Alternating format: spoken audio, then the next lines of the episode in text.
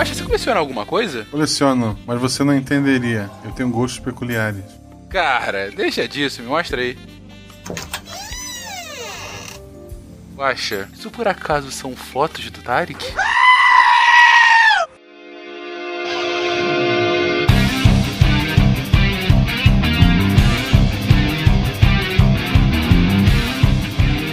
Pessoas, aqui é Fernando Malto Fencas, diretamente de São Paulo e especialmente nesse cast, gente, é sempre um prazer gravar com vocês. Oh, Ah, que delícia. não esqueça a proteção. Olá, fornicadores. Obrigado, Nanaka. Aqui é a Nanata, de São Paulo, e não é o tamanho do flagelo que importa, mas a mobilidade do fluido. Muito bem. Muito bem. Aqui é o Fernando Maia de Moarama, Paraná. E bota o amendoim no buraco do amendoim. Que? Putz, ok. Olá, queridos ouvintes, aqui é Marcelo Rigoli, direto de Porto Alegre. E falando em música, então, trouxe uma, né? Every sperm is sacred. Every sperm is great. If a sperm is wasted, God gets quite irate. Muito Ah, todo mundo junto agora. Every Essa música é sperm- Monte Python. Essa música é sensacional. Olá pessoal, aqui é Cris Vasconcelos, direto de Pernambuco. E já que todo mundo resolveu cantar hoje, tem que trazer algo que leve o outro lado do episódio também, né? Push me and then just touch me till I can get my satisfaction. Boa. Agora só faltou fazer a, a vozinha, Ah, né? Da música, mas. Saudações, queridos ouvintes. Aqui é André Bach, de Londrina, Paraná. Eu tinha uma abertura pronta, mas já que vocês puxaram tantas músicas, eu lembrei de que depois de nove meses você vê o resultado. Decepção. Lá que delícia, cara. Caindo do jeito. Que decepção, que decepção. Diga as passas, Catarina, aqui é Marcelo Guaxinim e sexo é bom, mas vocês já tiveram um dia do lixo? Sabe quando pode comer tudo no meio da dieta? Você está ouvindo o SciCast, porque a ciência tem que ser divertida. Bem-vindos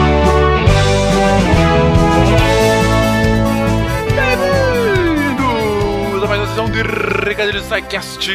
Eu sou o Fencas. E eu sou a Jujuba! E aí, Goma? Cara, felizona, felizona! Vamos lá, vamos lá. O primeiro recado é que esse episódio é patrocinado.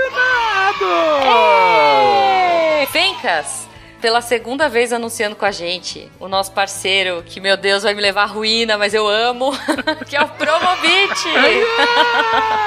Bem-vindo novamente, Promovite. Isso aí, bem-vindo pro Mobit. E cara, ainda mais nessa época de Black Friday, né? Eu fico pensando, porque olha só, se eu comprei um jogo de Play 4 a 25 reais, eu imagino, eu só imagino o que que vem por aí, cara. 25 reais, mas 25 reais hoje tu não compra jogo de Super Nintendo, mas. E, e, gente, o legal, olha só, o Promobit é bacana porque ele hoje, eu acho, pra mim já virou. É o principal site ou aplicativo, se você tiver mobile, pra consultar ofertas e cupons na internet. Tipo, juro, como eu falei aí, eu entrei um dia no site pra pegar o link pro Twitter e sair com um monte de coisa. Então, assim, eles são muito incríveis. Não, pra quem compra na internet, você não passa antes Promobit pra ver se já tem alguma promoção supimpinha porque você quer, cara, você tá perdendo seu dinheiro. Porque assim, além deles cadastrarem as principais promoções referentes a trocentada de itens que tem por lá, eles validam. Ou seja, não é aquelas promoções do tipo, olha, vem aqui, um jogo de Play 4 por duas mariola. E aí tu compra e vem duas mariolas em vez do jogo de Play 4, entendeu?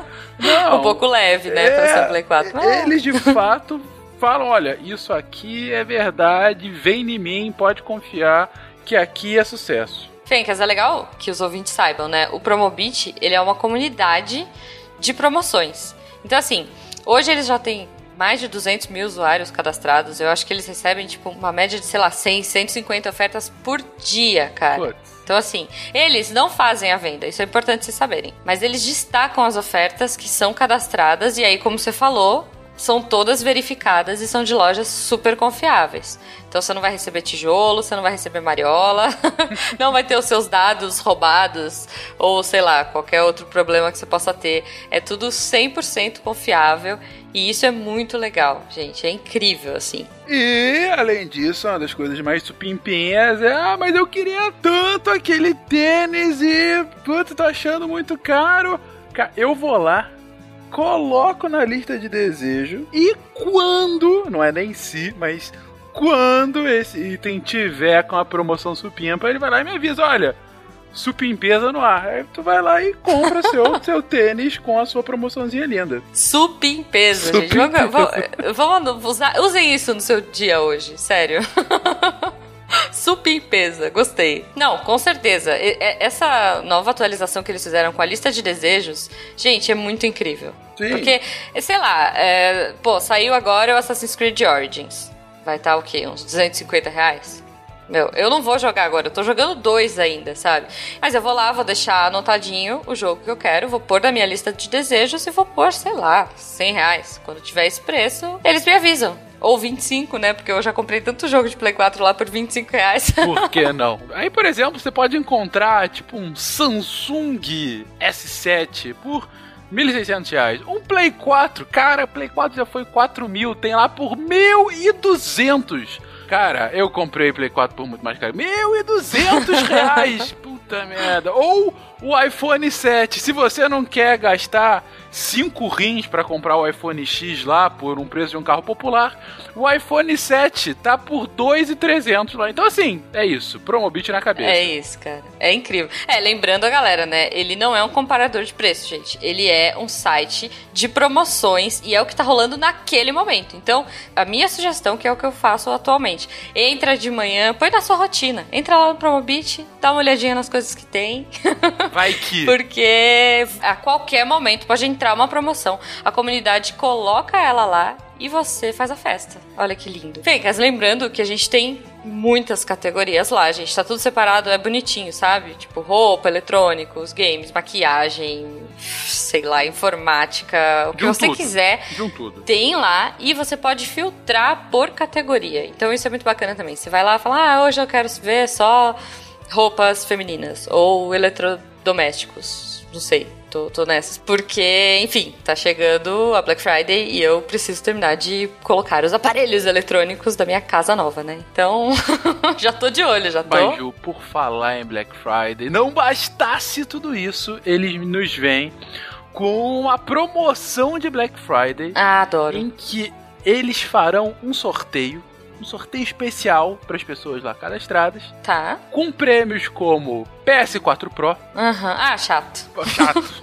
iPhone 7. Ah, que chato. E Galaxy S8. Então. Só, só coisa ruim. Né? Cara, né? se você quiser, vai lá no site da Promobit, se cadastra lá e aí você escolhe, ah, hoje eu tô afim de ganhar um iPhonezinho. E vai lá e tal, concorre. Um então assim, que tal começar sua Black Friday com um prêmiozinho desse, não é verdade?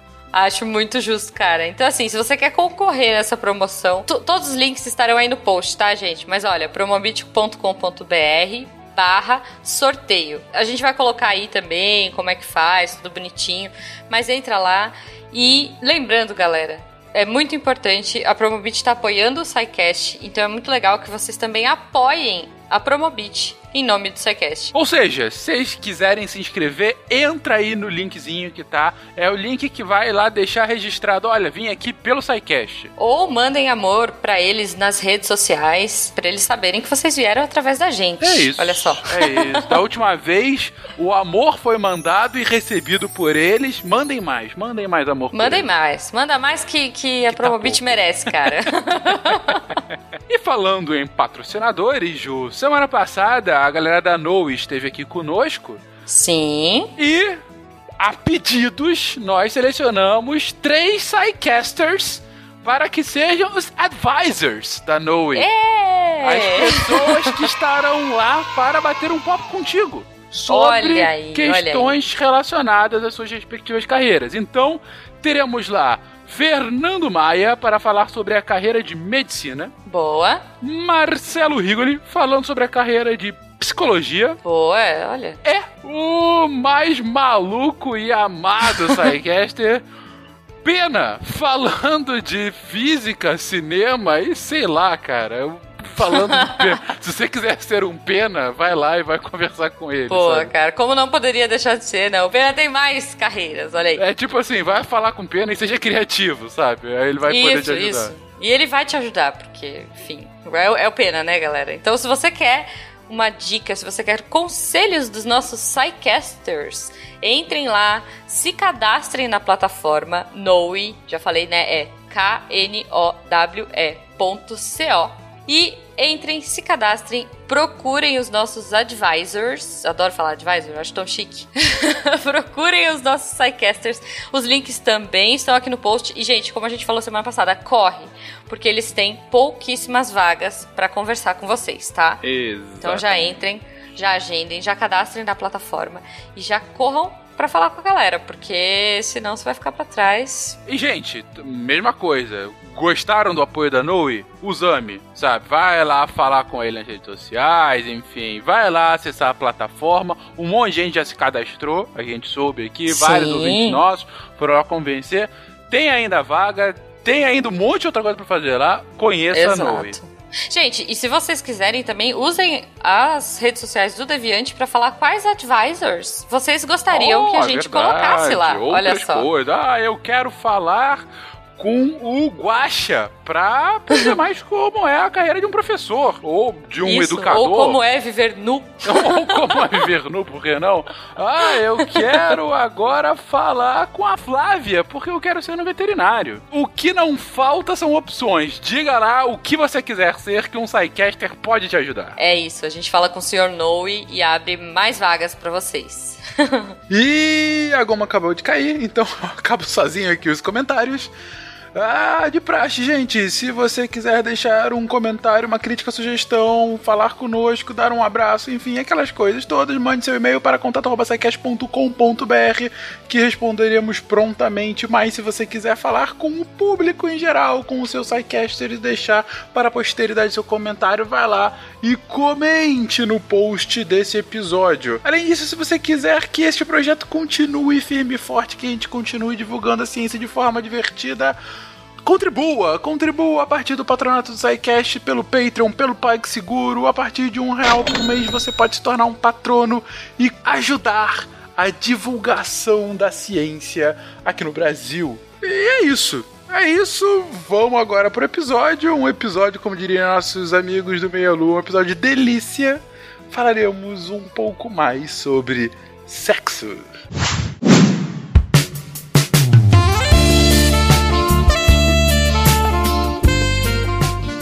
Inteiriça era a forma de cada homem, com o dorso redondo, os flancos em círculo. Quatro mãos ele tinha, e as pernas o mesmo tanto das mãos. Dois rostos sobre um pescoço torneado, quatro orelhas, dois sexos. Eram, por conseguinte, de uma força e de um vigor terríveis, e de uma grande presunção eles tinham, mas voltaram-se contra os deuses. Disse então Zeus: Eu os cortarei a cada um em dois. Por conseguinte, desde que a nossa natureza se mutilou em duas, ansiava cada um por sua própria metade. Cada um de nós, portanto, é uma tessera complementar de um homem, porque cortado como os linguados, de um só em dois. E procura então cada um o seu próprio complemento. Platão, livro O Banquete, 380 antes da Era Comum.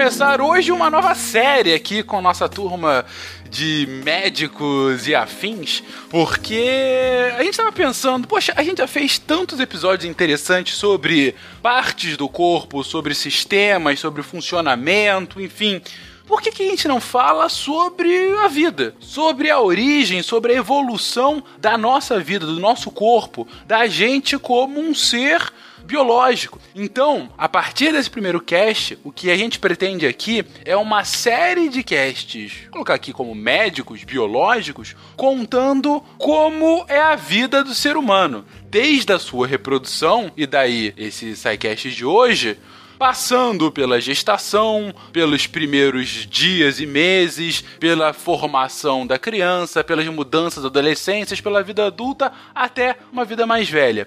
Ou seja, a gente vai mostrar como que você um dia já foi, como é e como um dia vai ser. A gente tem esse interesse de fazer de fato esse passo a passo para mostrar a maravilha que é esse corpo humano e todas essas interações físico-químico-biológicas que acontecem, aconteceram e vão acontecer aqui conosco. E é claro, para começar, não poderíamos deixar de falar da delícia. Não poderíamos deixar de falar de como sequer estamos aqui. Daí, sexo. Gente, por que existe afinal o sexo? Quando um homem e uma mulher se gostam bastante. Duas abelhinhas? Enfim. Mas por que então existe sexo? Onde é que vem a cegonha? Essa é a pergunta. É, Ah, a gente vai pela vertente da segunda do repolho. Tem a do repolho também, eu acho mais tranquilo. Nossa, eu nunca ouvi a do repolho. Eu ouvi a do bambu. Não é Uma do lenda japonesa. A do bambu é mais, é mais tensa. O repolho eu acho mais aceitável. Quem põe o bambu no repolho? Quem que tá fazendo isso? Quem, quem, quem tá enfiando o bambu no repolho? A cegonha? Foi a cegonha? Mas enfim. Mas falando sério, gente, por que afinal existe sequer o sexo? O sexo, né, ele foi uma estratégia que deu certo para a maioria dos, dos seres que existem no planeta Terra. A origem disso, dessa estratégia, não tem muitas evidências. O pessoal tem várias teorias, tem pelo menos oito teorias de como isso foi originado, porque ele não faz muito sentido em como começou. Hoje a gente sabe como funciona e tal, e faz sentido, mas para isso surgir, a gente ainda não tem certeza de como aconteceu. Uma das vantagens óbvias que a gente estuda e, já é de praxe, assim, todo mundo concorda, é que ele levou a maior diversidade genética. Porque quando os organismos se reproduziam simplesmente fazendo cópias de si mesmos, eles estavam muito mais vulneráveis a qualquer parasita ou infecção externa que se acabasse com a população e acabar, né, tipo, se atacasse algum indivíduo, na verdade ia acabar com a população inteira, porque eles eram iguais. Então, você ter uma diferenciação, ter um gene diferente, alguma coisa a mais, pode deixar você resistente. E é isso um problema que a gente enfrenta hoje com as bactérias, que não se reproduzem sexualmente, mas elas evoluem muito rápido, né? É nesse mesmo sentido. Fica parecendo um pouco um cast de história, mas pra falar de sexo a gente tem que voltar 2 bilhões de anos, entendeu? Porque foram quando os primeiros eucariotos começaram a ter algo semelhante ao que é o sexo, entendeu? Foram protistas unicelulares. E é aí onde vem a primeira quebra, que nós não evoluímos para de assexuados para sexuados motivados pelo prazer. Não tinha prazer no início, até porque organismos que entendem o prazer só vieram aparecer 1,3 bilhões de anos depois. Então, é condizente com o que se sabe hoje que o objetivo dessa passagem de assexuados para sexuados foi realmente obter uma variabilidade genética maior. Às vezes perguntam, né, por que, que tem só dois sexos? Porque a maioria dos, dos seres é só macho e fêmea. E por que não tem mais, né? Na verdade, também tem um pouco de incerteza, mas é meio que uma evolução natural de estratégias diferentes de reprodução. As melhores estratégias foram essas duas, e elas precisam uma da outra. Então, as outras que estavam intermediárias, essas duas estratégias seriam a geralmente masculina, que é espalhar com poucos recursos, espalhar os seus genes, e a feminina, que é usar mais recursos, mas cuidar melhor dos seus genes. Então essas duas estratégias foram as duas mais bem sucedidas e funcionam em conjunto. E as outras no meio, elas acabaram caindo para os extremos, porque no meio não tinha muita vantagem. Você tinha a desvantagem dos dois lados e as vantagens não. É bom ressaltar que estamos falando aí de sexos como macho e fêmea com relação a espécies dioicas, por isso que estamos separando em macho e fêmea e não levando em consideração gênero, orientação sexual, coisas assim, entendeu? O resto inteiro, estamos falando de gametas. É, exatamente. Por exemplo, os hermafroditas, que são animais que têm os dois sexos no mesmo indivíduo, eles normalmente eles não se autofecundam, porque isso não faria sentido nenhum. Talvez até aconteça em casos de tipo não tem com quem, então Mas deve ser vamos. divertido. é, então, tipo, mas inclusive, por exemplo, a estratégia masculina, ela é sempre mais desejada, porque você não tem que gastar quase nenhum recurso, né? Então, os hermafroditas, eles tentam sempre fazer o papel de macho, ou seja, ser o fecundador. Tem até, acho que vocês já devem ter visto, tem uma lesma marinha, alguma coisa assim, que eles fazem uma, tipo, uma luta de espadas, assim, no casamento, pra ver quem fura e fecunda o outro primeiro, assim. Aí ele fecunda e sai correndo. Eles Ok. vêm como e vão É embora. tipo esgrima, tipo esgrima, assim, tem que fazer ponto. Isso me lembra uma coisa que o editor faz o que quiser disso. Quando eu jogava RPG há muito tempo atrás, em Florianópolis, surgiu lá fora, era novidade, camisinha que brilhava no escuro. Aí a gente tava jogando RPG e um amigo falou: Porra, que legal, a gente pode brincar de Star Wars. Não. Silêncio foi por uns 7 segundos, depois começou a gargalhar e nunca mais ele veio jogar com a gente.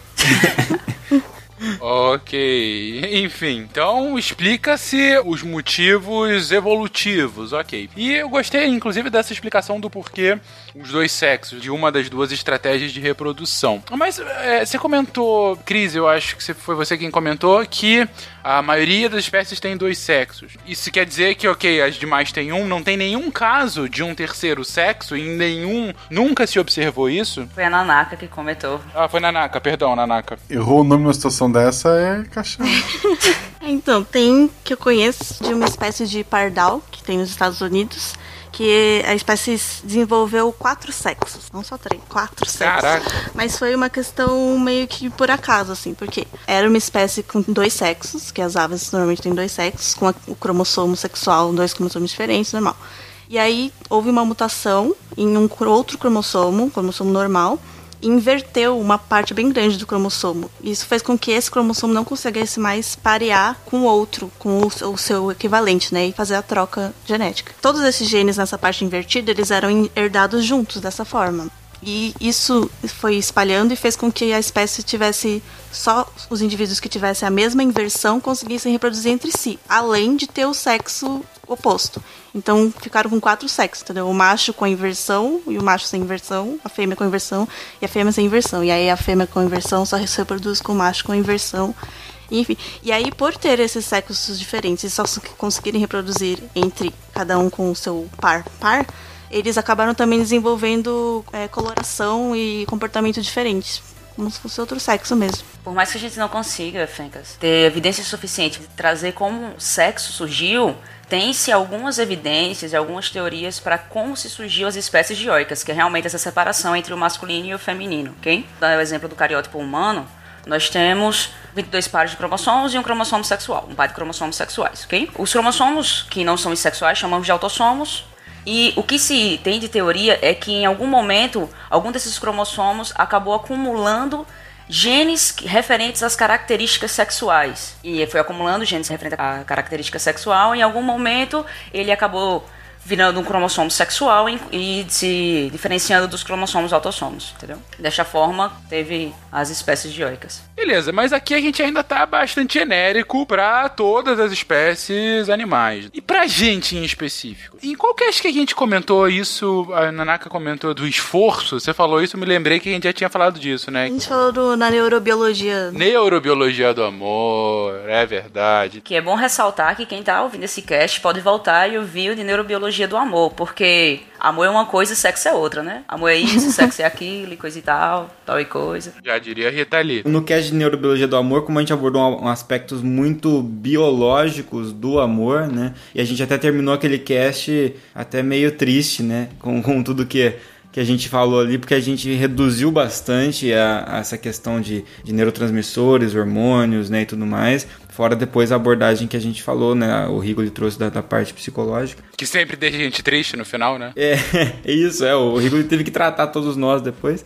E, Exatamente. Que horror. e, e esse cast de hoje, ele, ele vai, com perdão do trocadilho, ele vai cruzar bastante com as informações do outro Meu cast. Deus. E, e vai ter muita coisa parecida, inclusive, e vão se complementar, né? Então é interessante ouvir o outro cast por essa questão também. Mas até agora são explicações mais genéricas dos animais como um todo. A gente está aqui querendo saber a questão sexual humana, né? E, claro, para falar sobre sexo entre humanos, a gente tem que falar sobre os órgãos sexuais de homens e mulheres. Isso é uma coisa que a gente aprende no jardim de infância, né? Enfim, Meninos têm pênis, meninas têm vagina. no jardim de infância, né? Nas primeiras Ah, vezes é, que você tem é, com- por aí. Eu lembro, que, eu- mas eu aprendi num livro que eu tinha, não foi na escola. No máximo você viu no Tiro no Jardim de Infância, como o Guache agora Isso. citou Isso. tão eloquentemente.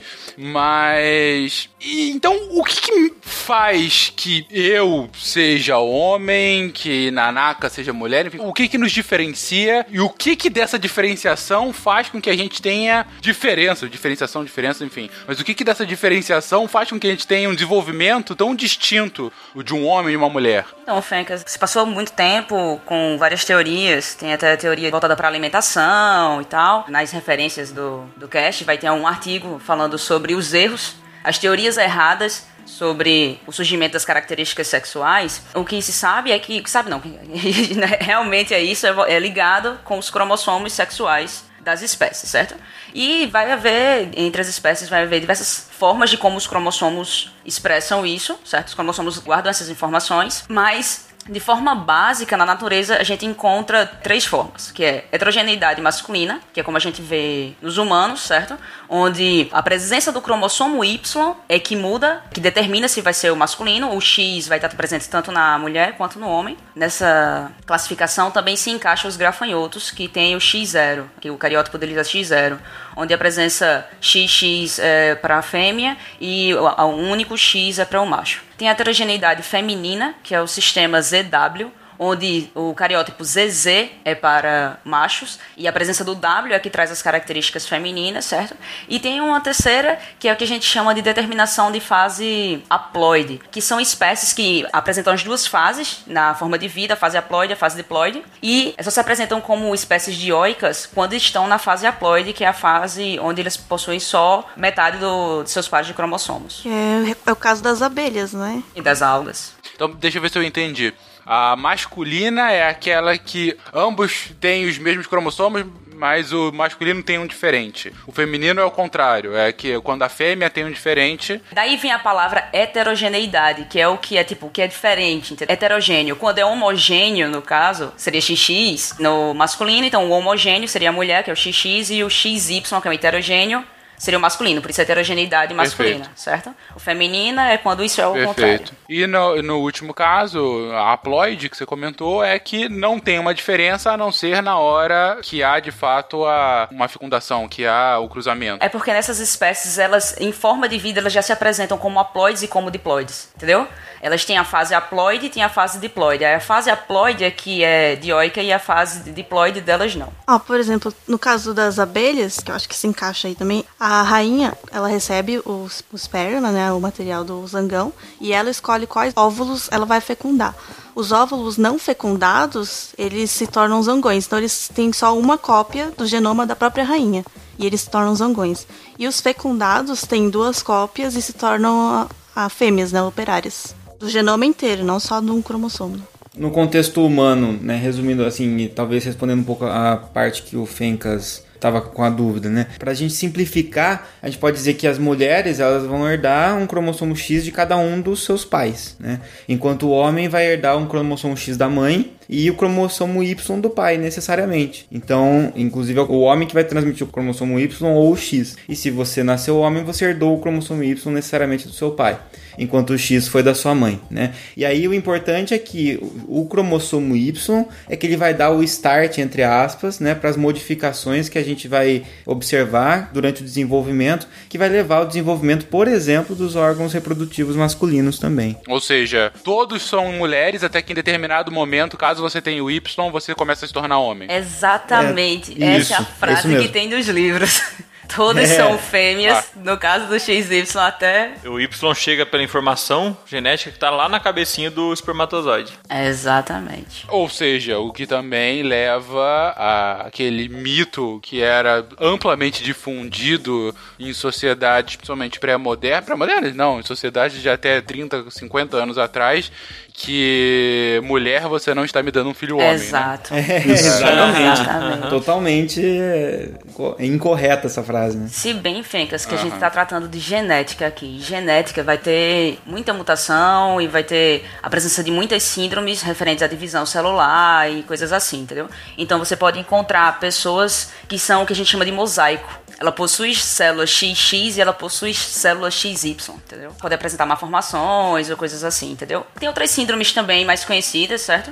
Que, por exemplo, que já mostram das características da sexualidade humana. O Y é que determina a sexualidade masculina e não a proporção, a quantidade de X, certo? Isso é uma das características que, porque a gente pode exemplificar pela síndrome de Klinefelter, certo? Que é a síndrome XXY, onde a pessoa ela herdou dois cromossomos X e um cromossomo Y, então ela tem um cromossomo a mais, ela tem uma trissomia nesse caso. Mesmo tendo dois cromossomos X, o feto ele apresenta características masculinas. E uma das dificuldades dessa síndrome, você só consegue identificar alterações, certo? Após a adolescência, já na fase na fase puberdade. Então, na infância você não consegue ver características porque ele nasce como um homem normal. Diferente da, de uma síndrome que é oposta a essa, que é a síndrome de Turner, onde só é em mulheres porque ela herda unicamente um único X vindo de um dos progenitores e é, ela tem um cromossomo a menos nesse caso. Mas aí na síndrome dela, a ausência de um X dá várias características de malformação desde o nascimento. No caso daquela primeira do XXY, é- é, ele tem o desenvolvimento masculino, só que ele acaba normal até a puberdade, e a partir da puberdade, ele o que, que acontece? Porque assim, tem a característica sexual primária e a característica sexual secundária. Na hora dessa pessoa desenvolver a característica sexual secundária para homem, que é ter aumento da testosterona, massa muscular, pelo facial e pelo no corpo, não vai ter esse gatilho, que vai ter o desenvolvimento da característica sexual secundária. E por isso vai começar a ter baixo nível de testosterona, começa a não ficar com tanta massa muscular quanto os amiguinhos, começa a não ter tanto pelo facial e os pelos do corpo vão ficar reduzidos. Isso pode até levar depois de um certo tempo à infertilidade. Ainda tem umas síndromes que são menos conhecidas, mas também ocorrem, muito por acaso, na população, que é a síndrome do triplo X, certo? Que são mulheres que apresentam um cromossomo a mais e não tem tanta alteração física, elas só naturalmente são um pouco mais altas. E a mesma coisa no homem quando ela apresenta o XYY. Que aí nesse caso a gente chama de super fêmeas e super machos. Como é que um filme chamado Triplo X é com o Vin Diesel ainda? O cara mais masculinizado. Tava pensando agora, cara. Exatamente. Pois é. Eu acho que é porque vende mais do que se fosse o, o filme XYY, né? Ia ser um negócio até difícil de falar. Eu queria perguntar que poderes tem o super macho. Só pra... Ser o mão da porra? Mas É, é a síndrome do Rodrigo Hilbert, o mão da porra. Ah, ok. Tipo, os homens X, Y, Y apresentam, se apresentam maiores, mas isso não significa que todo homem que é alto é X, Y, Y. Ah, tá. Tem alguém nessa chamada que eu tava pensando. Meu nome é Daíse e eu queria perguntar assim: sexo anal engravida a mulher? Mas aí então eu tô querendo entender o seguinte, gente. É, tá claro essa sequência pra chegar nesse desenvolvimento distinto. Como a gente colocou, todos os fetos eles vão se desenvolver inicialmente como fêmeas, até que em determinado momento há um, um- um desenvolvimento diferenciado para aqueles que têm o gene Y e tornam-se machos, ok. Mas parece bobo perguntar, né? Mas qual é a diferença? Enfim, é, mais uma vez, meninos têm pênis, meninas têm vagina, mas é, é, que mais? Basicamente. Basicamente, né? Isso pra, pro nosso cast de hoje vai ser o principal. Mas que mais? Que, que mais a gente tem de diferenciação aí nesse desenvolvimento? A questão é que você disse, no início existe uma as gônadas, né, que são é, responsáveis inclusive pela questão hormonal e tudo mais, el- elas são chamadas de bipotenciais, né? Quer dizer, elas podem se tornar machos ou fêmeas, né? Ou permanecer o XX ou ele vai pro cromossomo Y determinando diferenciação disso. Então, um dos genes mais importantes para isso é o gene SRY, que ele é determinado pelo cromossomo Y, né? Então, ao começar a apresentar esse tipo de gene, né, ao ser, por exemplo, transcrito, etc, isso vai levar ao início da produção de outras proteínas que vão acabar levando essa diferenciação e conforme as gônadas vão se diferenciando, elas começam a secretar secretar, por exemplo, testosterona, e isso vai a- ajudar a controlar o desenvolvimento de outras estruturas acessórias do genital masculino que não é composto apenas pelo pênis, né? Então você vai ter lá todo o sistema, né, do pênis, você vai ter o testículo, epidídimo, etc, né? Então tudo isso vai, vai sendo desenvolvido como se fosse algo em cascata, né? Você começa lá com o cromossomo Y, depois com, com o gene, depois com a questão hormonal surgindo e tudo isso vai sendo reforçado, né, na forma de, de feedbacks mesmo, né? Cara, vocês colocaram alguém de genética num cast de sexo. Eu me sinto broxando esse cast, literalmente, Verdade. porque na minha cabeça só vem todas as síndromes possíveis, É entendeu? verdade. Então, já que falaram do, do gene SRY, tem a síndrome do homem XX. Ele tem todas as características masculinas, certo? Na sua maioria das vezes. Só que, só pra fazer uma pergunta, alguém aqui já fez o cariótipo? Vocês já fizeram o cariótipo de vocês? Não. Pra saber se você realmente é XX ou pra saber se você realmente é XY. Nunca fiz. É exatamente por isso que, nesses casos, a gente só, acaba só descobrindo posteriormente, entendeu? Eu me senti um pouco ofendido aqui. Tá questionando a minha masculinidade, é isso? Tá questionando a minha masculinidade? Não, não foi, não foi isso. Não, mas só pra mostrar como. Como é, de, Não, tipo, é é difícil descobrir isso. Ninguém nasce, ah, vou fazer meu cariótipo por nada, entendeu? Apesar de ser um exame fácil de só quando tem uma suspeita de alguma Só síndrome. quando tem a né? suspeita Algo de, algum, de alguma vai- síndrome. Então, ocorre essa síndrome de homens que são XX e apresentam características masculinas exatamente porque eles herdaram o gene SRY que veio preso no cromossomo X. Durante o processo de divisão celular, acabou que houve o que a gente chama de crossing over entre o cromossomo X e o cromossomo Y. A parte do gene responsável pelas características masculinas, esse SRY, acabou ficando no cromossomo X. Então, mesmo ele sendo XX, ele teve características masculinas. No entanto, já tem alguns casos descritos de homens 46 XX que não têm o gene SRY, mas ainda assim apresentou características masculinas completas, isso é, sem nenhuma malformação, pênis completo, tudo, entendeu? Só foi descoberto porque ele estava tentando engravidar a esposa, como não conseguia, foram fazer exames genéticos e perceberam que ele, na verdade, era XX, mesmo apresentando características masculinas. E não se sabe por quê. É, deve ter algum outro gene que inicia a cascada de alguma forma, né? Imagina. Exatamente. Provavelmente essa parte masculina que acaba desprendendo, ela não quis perguntar o caminho e acabou indo junto com o X. Exatamente. Pode ter sido. É quando você não pergunta e vai só seguindo a fila Isso. da galera. Não, deve ser sabe? por aqui. Deve ser por aqui, tem muita gente aqui, né? Claro, a Cris tá trazendo aqui todas as possíveis. Broxando do episódio, é, desculpa. é, é, é, exatamente, possíveis exceções aqui. Mas vamos tentar seguir uma linha mais usual, né? Em que você tem o XX e o XY.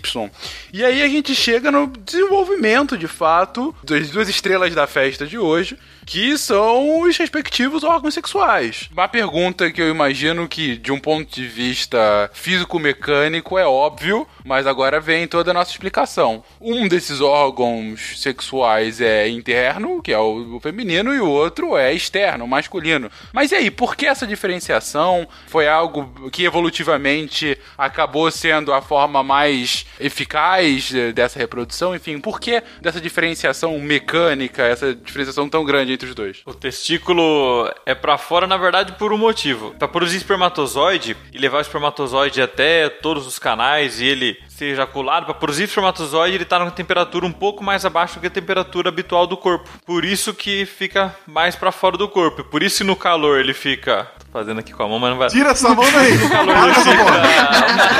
fica mais Mão na caído. cabeça. Não, não, não, não. E por isso que no frio ele fica mais contraído. Ou não. Imagina um saquinho de chá, quando ele tá seco e depois quando tu põe ele dentro É da bom água. notar- É isso. Que, que se o futebol fosse mais antigo, evolutivamente a gente tinha perdido isso. É um bom ponto. Mas por que que tem que ter essa temperatura diferenciada para os espermatozoides? Eu nunca entendi ah, essa razão. Pe- Pelo que eu entendo, o corpo humano, temperatura média é 37, espermatozoide, se eu não me engano, é 34, 35, não é isso? É uma diferença, uma diferença pequena. Uhum, dois graus, geralmente. Isso. Por que essa diferença? Tem algumas teorias, né? Uma é que ele, que na verdade é uma teoria baseada numa evidência que quando se aumenta a temperatura, por exemplo, quando ele é ejaculado, para dentro né, do sistema reprodutor feminino, aumenta a temperatura e isso ativa o esperma. Ele fica mais móvel, né? Aí ele ativa e vai procurar o alvo. E aí deixar ele dentro do corpo ia deixar ele ativado o tempo todo e ia gastar muita energia. Talvez né, deixar seria inútil. E assim a gente tem que pensar também no funcionamento enzimático, né? Enzimas elas têm ponto ótimo de temperatura. Então dependendo do se essa enzima é uma enzima que ela necessita de uma de- determinada temperatura, se você aumenta essa temperatura ou se você diminui essa temperatura demais, sai do normal, ela começa a trabalhar ou mais ou menos, ou ela começa a desnaturar e é altamente dependente ali de, um- de processos enzimáticos, que a produção espermatozoide ela é intensa, né? Ela é sempre, está acontecendo sempre. Então, é, e hormonal também ali, que dependem de enzimas, né? E essas enzimas têm uma temperatura ótima. E sabe como é que a enzima se reproduz, né? A enzima não se reproduz. É uma enzima da outra. Tava, sabia que tava, vinha bem, isso. tava longe, tava lá. Eu vi dobrando a esquina essa daí. É, a hora que eu vi já tava na minha cara, já não pude fazer nada. Eita, porra! Esse desse vai complicar, mas tudo bem. É bom falar também que a gente tá falando aqui de interno e externo com relação a testículos e ovário, entendeu? Porque às vezes as pessoas acham que o órgão sexual feminino é só interno, entendeu? E o clítoris existe. Sim, é. O pênis realmente é o, é o clítoris desenvolvido, né? E todos os receptores também estão no clítoris. Também é todo acessível ao toque. As terminações. É, as terminações nervosas, essa era a palavra. E eu vi esses dias um trabalho de uma menina e que era sobre estimulação do clítoris de ratas para avaliar a produção hormonal e coisas assim. Aí a pessoa perguntou: "Poxa, eu não sabia nem que rata tem clítoris, né?" Aí ela fez: "Ah, tem homens que não sabem que mulheres têm, né? Mas rata." No SciCast 200 a gente falou sobre o trabalho ingrato dos alunos de iniciação científica. Nesse projeto eu fiquei pensando Imagina. qual que- seria o trabalho deles, né? Mas tudo bem, só um parênteses. Eu vi o vídeo, ela levanta o rabo da ratinha, pega um pincel e fica estimulando o clítoris da rata. Mas isso assim, até pra- pra você descobrir a- se o rato ele entrou no estágio em que ele tá no comportamento reprodutor adequado, por exemplo, que ele já entrou na puberdade, que já é possível, né, executar comportamento reprodutor, você acompanha no rato quando ocorre a a chamada abertura vaginal e quando ocorre o descolamento do prepúcio do rato. É só assim que você acompanha fisicamente se ele entrou ou não na puberdade, né?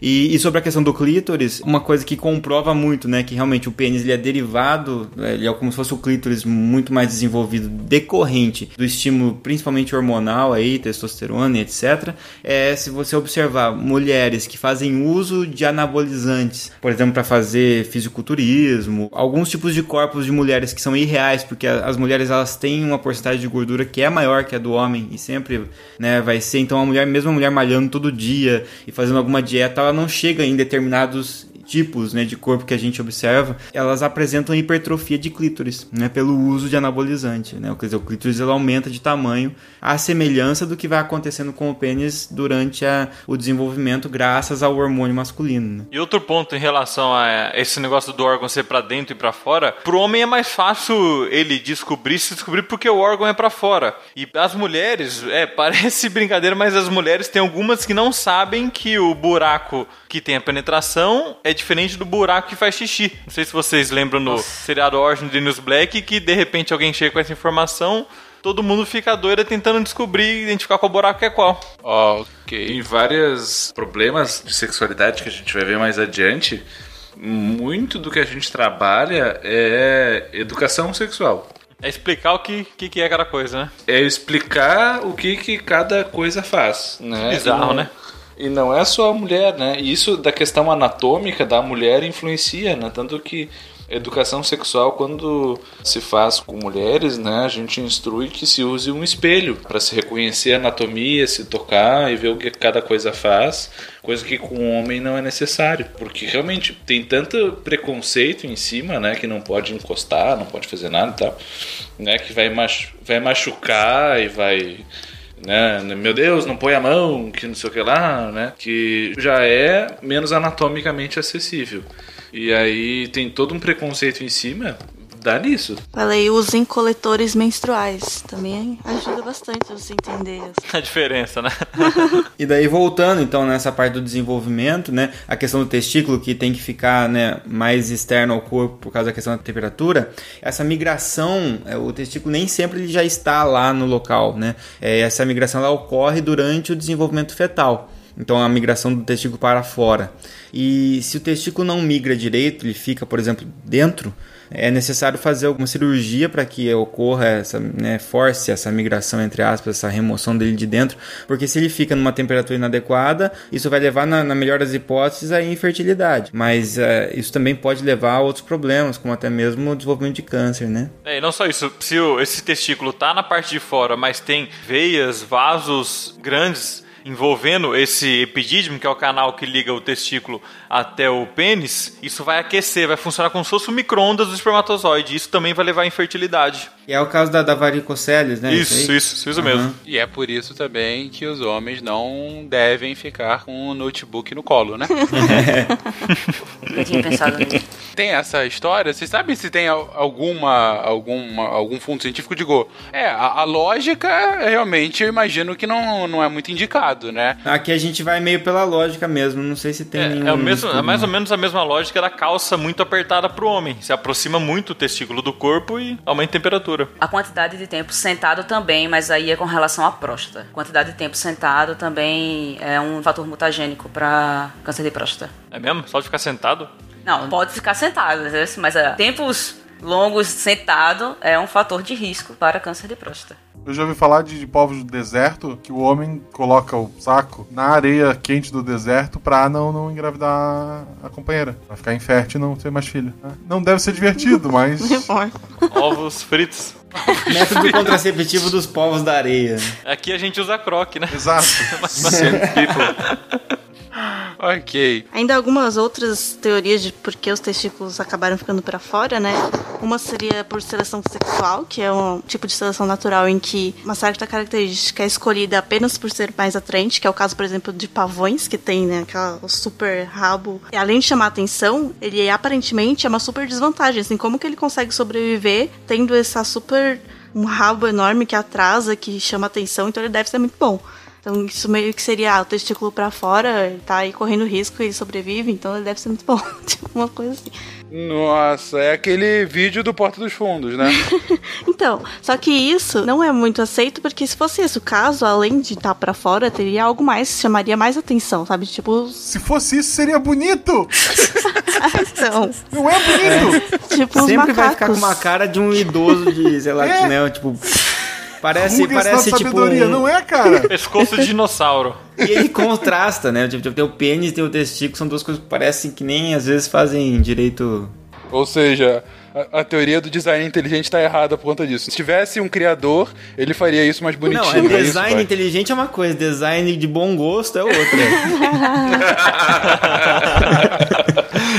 Foi funcional, né? É, o engenheiro foi bom, mas não chamaram o arquiteto decente. Não, gente, se fosse bonito, já tava em 20 bilhões de habitantes na Terra. Tem. Inclusive, que você citou o vídeo lá do Porto dos Fundos, é o caso de algumas espécies de macaco que têm testículo azul, né?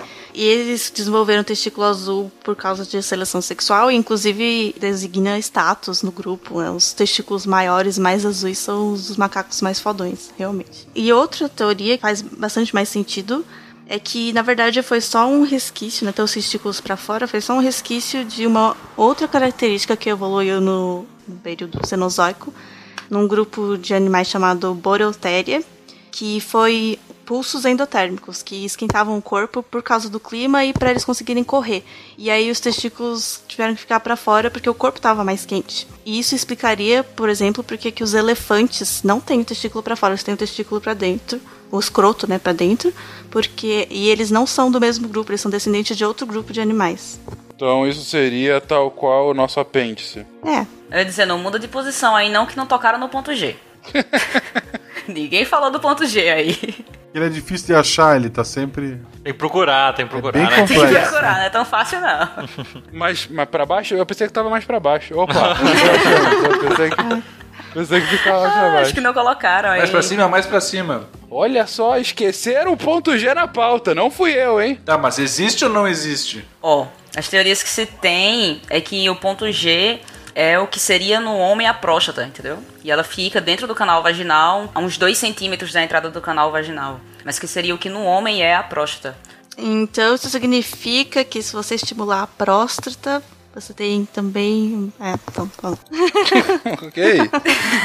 ah, não, nada não. Mas de fato já é comprovado, eu digo, porque há algum tempo atrás era ainda o mistério do ponto G. Isso aí é besteira, de estar lá mesmo, é só se divertir. E nessa mesma região é onde está a parte interna do clítoris, porque o clítoris é grande, por mais que você só veja a parte externa dele um pouco menor, mas internamente ele é grande. Então, nessa mesma região está a parte terminal interna do clítoris, que também tem várias terminações nervosas, né? Então, se achar, ficariam todos felizes. Divirta-se, é, divirta basicamente isso, né? E o ponto, então, é, dado que fica, que é a parte de dentro do clítoris, é também excesso de terminação nervosa, daí o motivo, né? Ser beleza. Sensível. Acho que, se não me engano, uma das revistas que saiu, acho que foi uma Nature Reviews, que, que fez daí uma vasta revisão sobre isso, não é tão antigo, acho que é de 2014, que saiu com uma, um peso um pouco maior da comprovação de que existiria o, o G-Spot, né, o ponto G. Um artigo chama Beyond the G-Spot, e é um artigo da Nature Reviews, da urologia. O que me faz pensar o quão idiota é, né, cara? A gente já tem um conhecimento anatômico pisonho de grande por durante alguns séculos, mas por ser uma questão relacionada a sexo, em específico sexo feminino, né?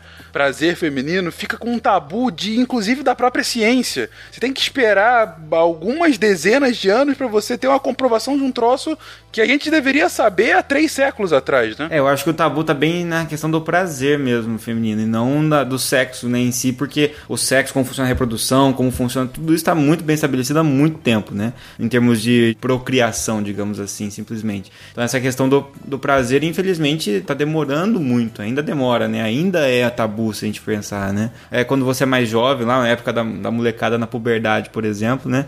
Os moleques estão ali, eles falam sobre isso já numa boa, já falam, já praticam, etc. E as mulheres não podem tocar no assunto direito, e se uma resolver falar, ah, eu também faço, pronto, ela já é alvo, né? Então, assim, isso aí é uma coisa que precisa ser mudada para o bem de todos, na verdade, né?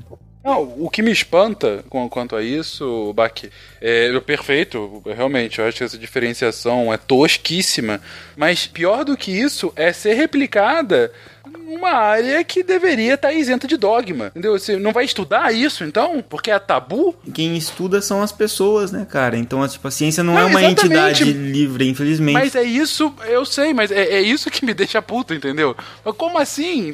Vai ficar se restringindo a algum estudo porque você tem tabus de se conversar? Nessa questão específica, não, acho que não é questão, não é nem tabu. Acho que a questão é falta de interesse. Não se tem interesse. A maioria dos cientistas são homens. E não é uma questão de vida ou morte.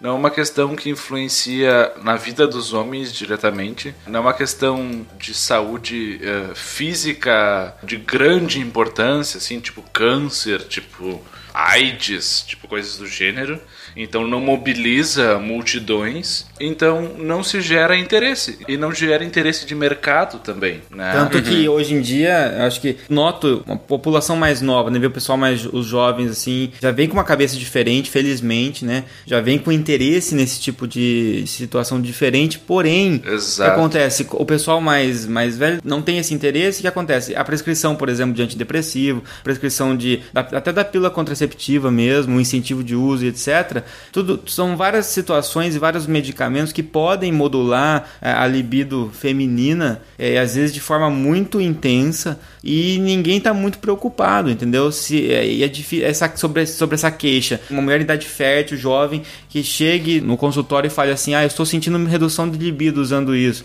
Aí eh, existe pouco esforço para se achar uma alternativa na qual ela possa atingir os seus objetivos continuando tendo libido, entendeu? Agora, experimenta prescrever uma coisa para um homem que vai deixar ele com uma disfunção sexual. O cara não vai tomar de jeito nenhum. O cara morre é. de câncer de próstata, mas não toma. É, Sabe exatamente. É uhum. é. Exatamente. E daí o, o que, que acontece? A indústria se move, estuda, vai lá e faz e acontece para criar alguma coisa para o cara tomar, uhum. né? Porque, é, como o Bach falou, e a indústria que injeta dinheiro nessas pesquisas é feita por pessoas e pessoas que têm interesses, né? Então, assim, como tá vindo gerações aí com uma cabeça diferente e tal, eu tenho esperança que isso vai mudar daqui pra frente, né? Algumas mudanças a gente já percebe.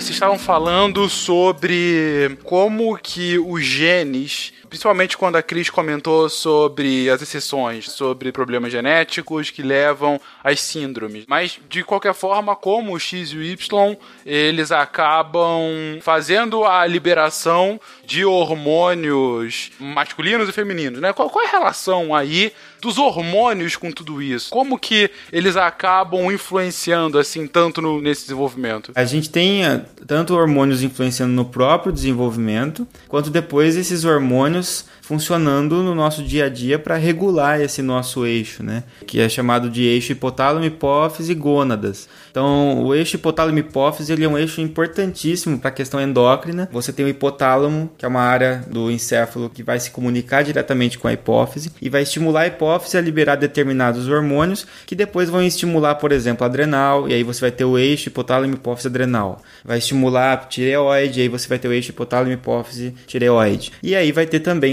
estímulos para as gônadas sexuais, né? Então a gente, você vai ter ali então hipotálamo, hipófise e gônadas. E isso foi estudado inicialmente, a nomenclatura desses hormônios foi dada inicialmente no estudo das mulheres. Então você tem dois hormônios ali que se chamam, um é o hormônio folículo estimulante, chamado de FSH, justamente porque ele estimula o folículo ovariano a amadurecer para depois ser liberado a ovulação e tal. E você tem o LH, que é o hormônio luteinizante, né, que faz parte também do processo reprodutor feminino. E esses dois hormônios, eles existem no homem também. E no homem ele é chamado de hormônio folículo estimulante, embora a gente não tenha folículo ovariano, e hormônio luteinizante, embora a gente não forme corpo lúteo, porque são os mesmos hormônios, só que foram identificados primeiro na mulher. E aí esses hormônios, eles regulam por exemplo, a gametogênese, né? a síntese de gametas. No caso da mulher, vai ajudar a amadurecer um dos ovos, depois vai ser liberado né? e tudo mais. Vai ajudar na liberação de outros hormônios, conexão também para liberação depois de estrógeno, progesterona, etc. Está tudo interconectado. E para o homem também vai estimular a produção de esteroides é, sexuais masculinos, no caso testosterona. Lembrando que mulher também produz testosterona, que homem também tem estrógeno. Então, assim, esses hormônios eles são comuns aos dois sexos e o que muda é a diferenciação deles, né? O homem vai acabar tendo maior quantidade de testosterona, a mulher vai mais para estrógeno, mas é, fazem todos parte da mesma cadeia, né? O estrógeno, testosterona, progesterona, são todos hormônios esteroides, porque são derivados do colesterol, daí que vem o nome. O colesterol vai sofrendo várias modificações enzimáticas que vão sendo convertidas, então tem enzimas que convertem, né? Estrógeno em testosterona, por exemplo. E aí, conforme você produz o, o seu hormônio, entre aspas, final ali, né? Você produz testosterona, ou a dihidrotestosterona, a mulher produz lá, sei lá, o estrógeno. Esses hormônios, conforme eles são produzidos, eles vão gerando feedback para o sistema nervoso, né, no hipotálamo para inativar esse eixo. Então, assim, já, ó, já produziu o suficiente aqui, pode liberar menos hormônio aí, hipotálamo. Aí o hipotálamo libera um pouco menos, a hipófise libera um pouco menos. Começa a faltar testosterona, vai faltando o feedback negativo, o hipotálamo sabe que está na hora de voltar a estimular o eixo. Então é uma autorregulação que a gente até comentou já no podcast Sistema Nervoso Central, parte 2. E o interessante é que, de novo, reforçando isso, se você obtém isso de uma maneira externa, exterior, como por exemplo você começa a usar um esteroide anabolizante, o seu organismo entende que a produção de esteroides, de testosterona, por exemplo, já está acontecendo e ele para de incentivar o eixo, né? Quer dizer, isso pode levar a vários problemas, como até mesmo atrofia testicular e etc. A reposição hormonal É, é um negócio bom que a gente sabe que o benefício tem benefício para a mulher e para o homem, mas assim, a gente está falando da reposição dos esteroides de maneira indiscriminada e sem Exato. controle nenhum. É, porque hoje em dia a gente ouve falar, o cara usa anabolizante, quase ninguém vai pensar num cara que tem deficiência na produção de testosterona e por isso foi prescrito para ele a reposição hormonal de testosterona.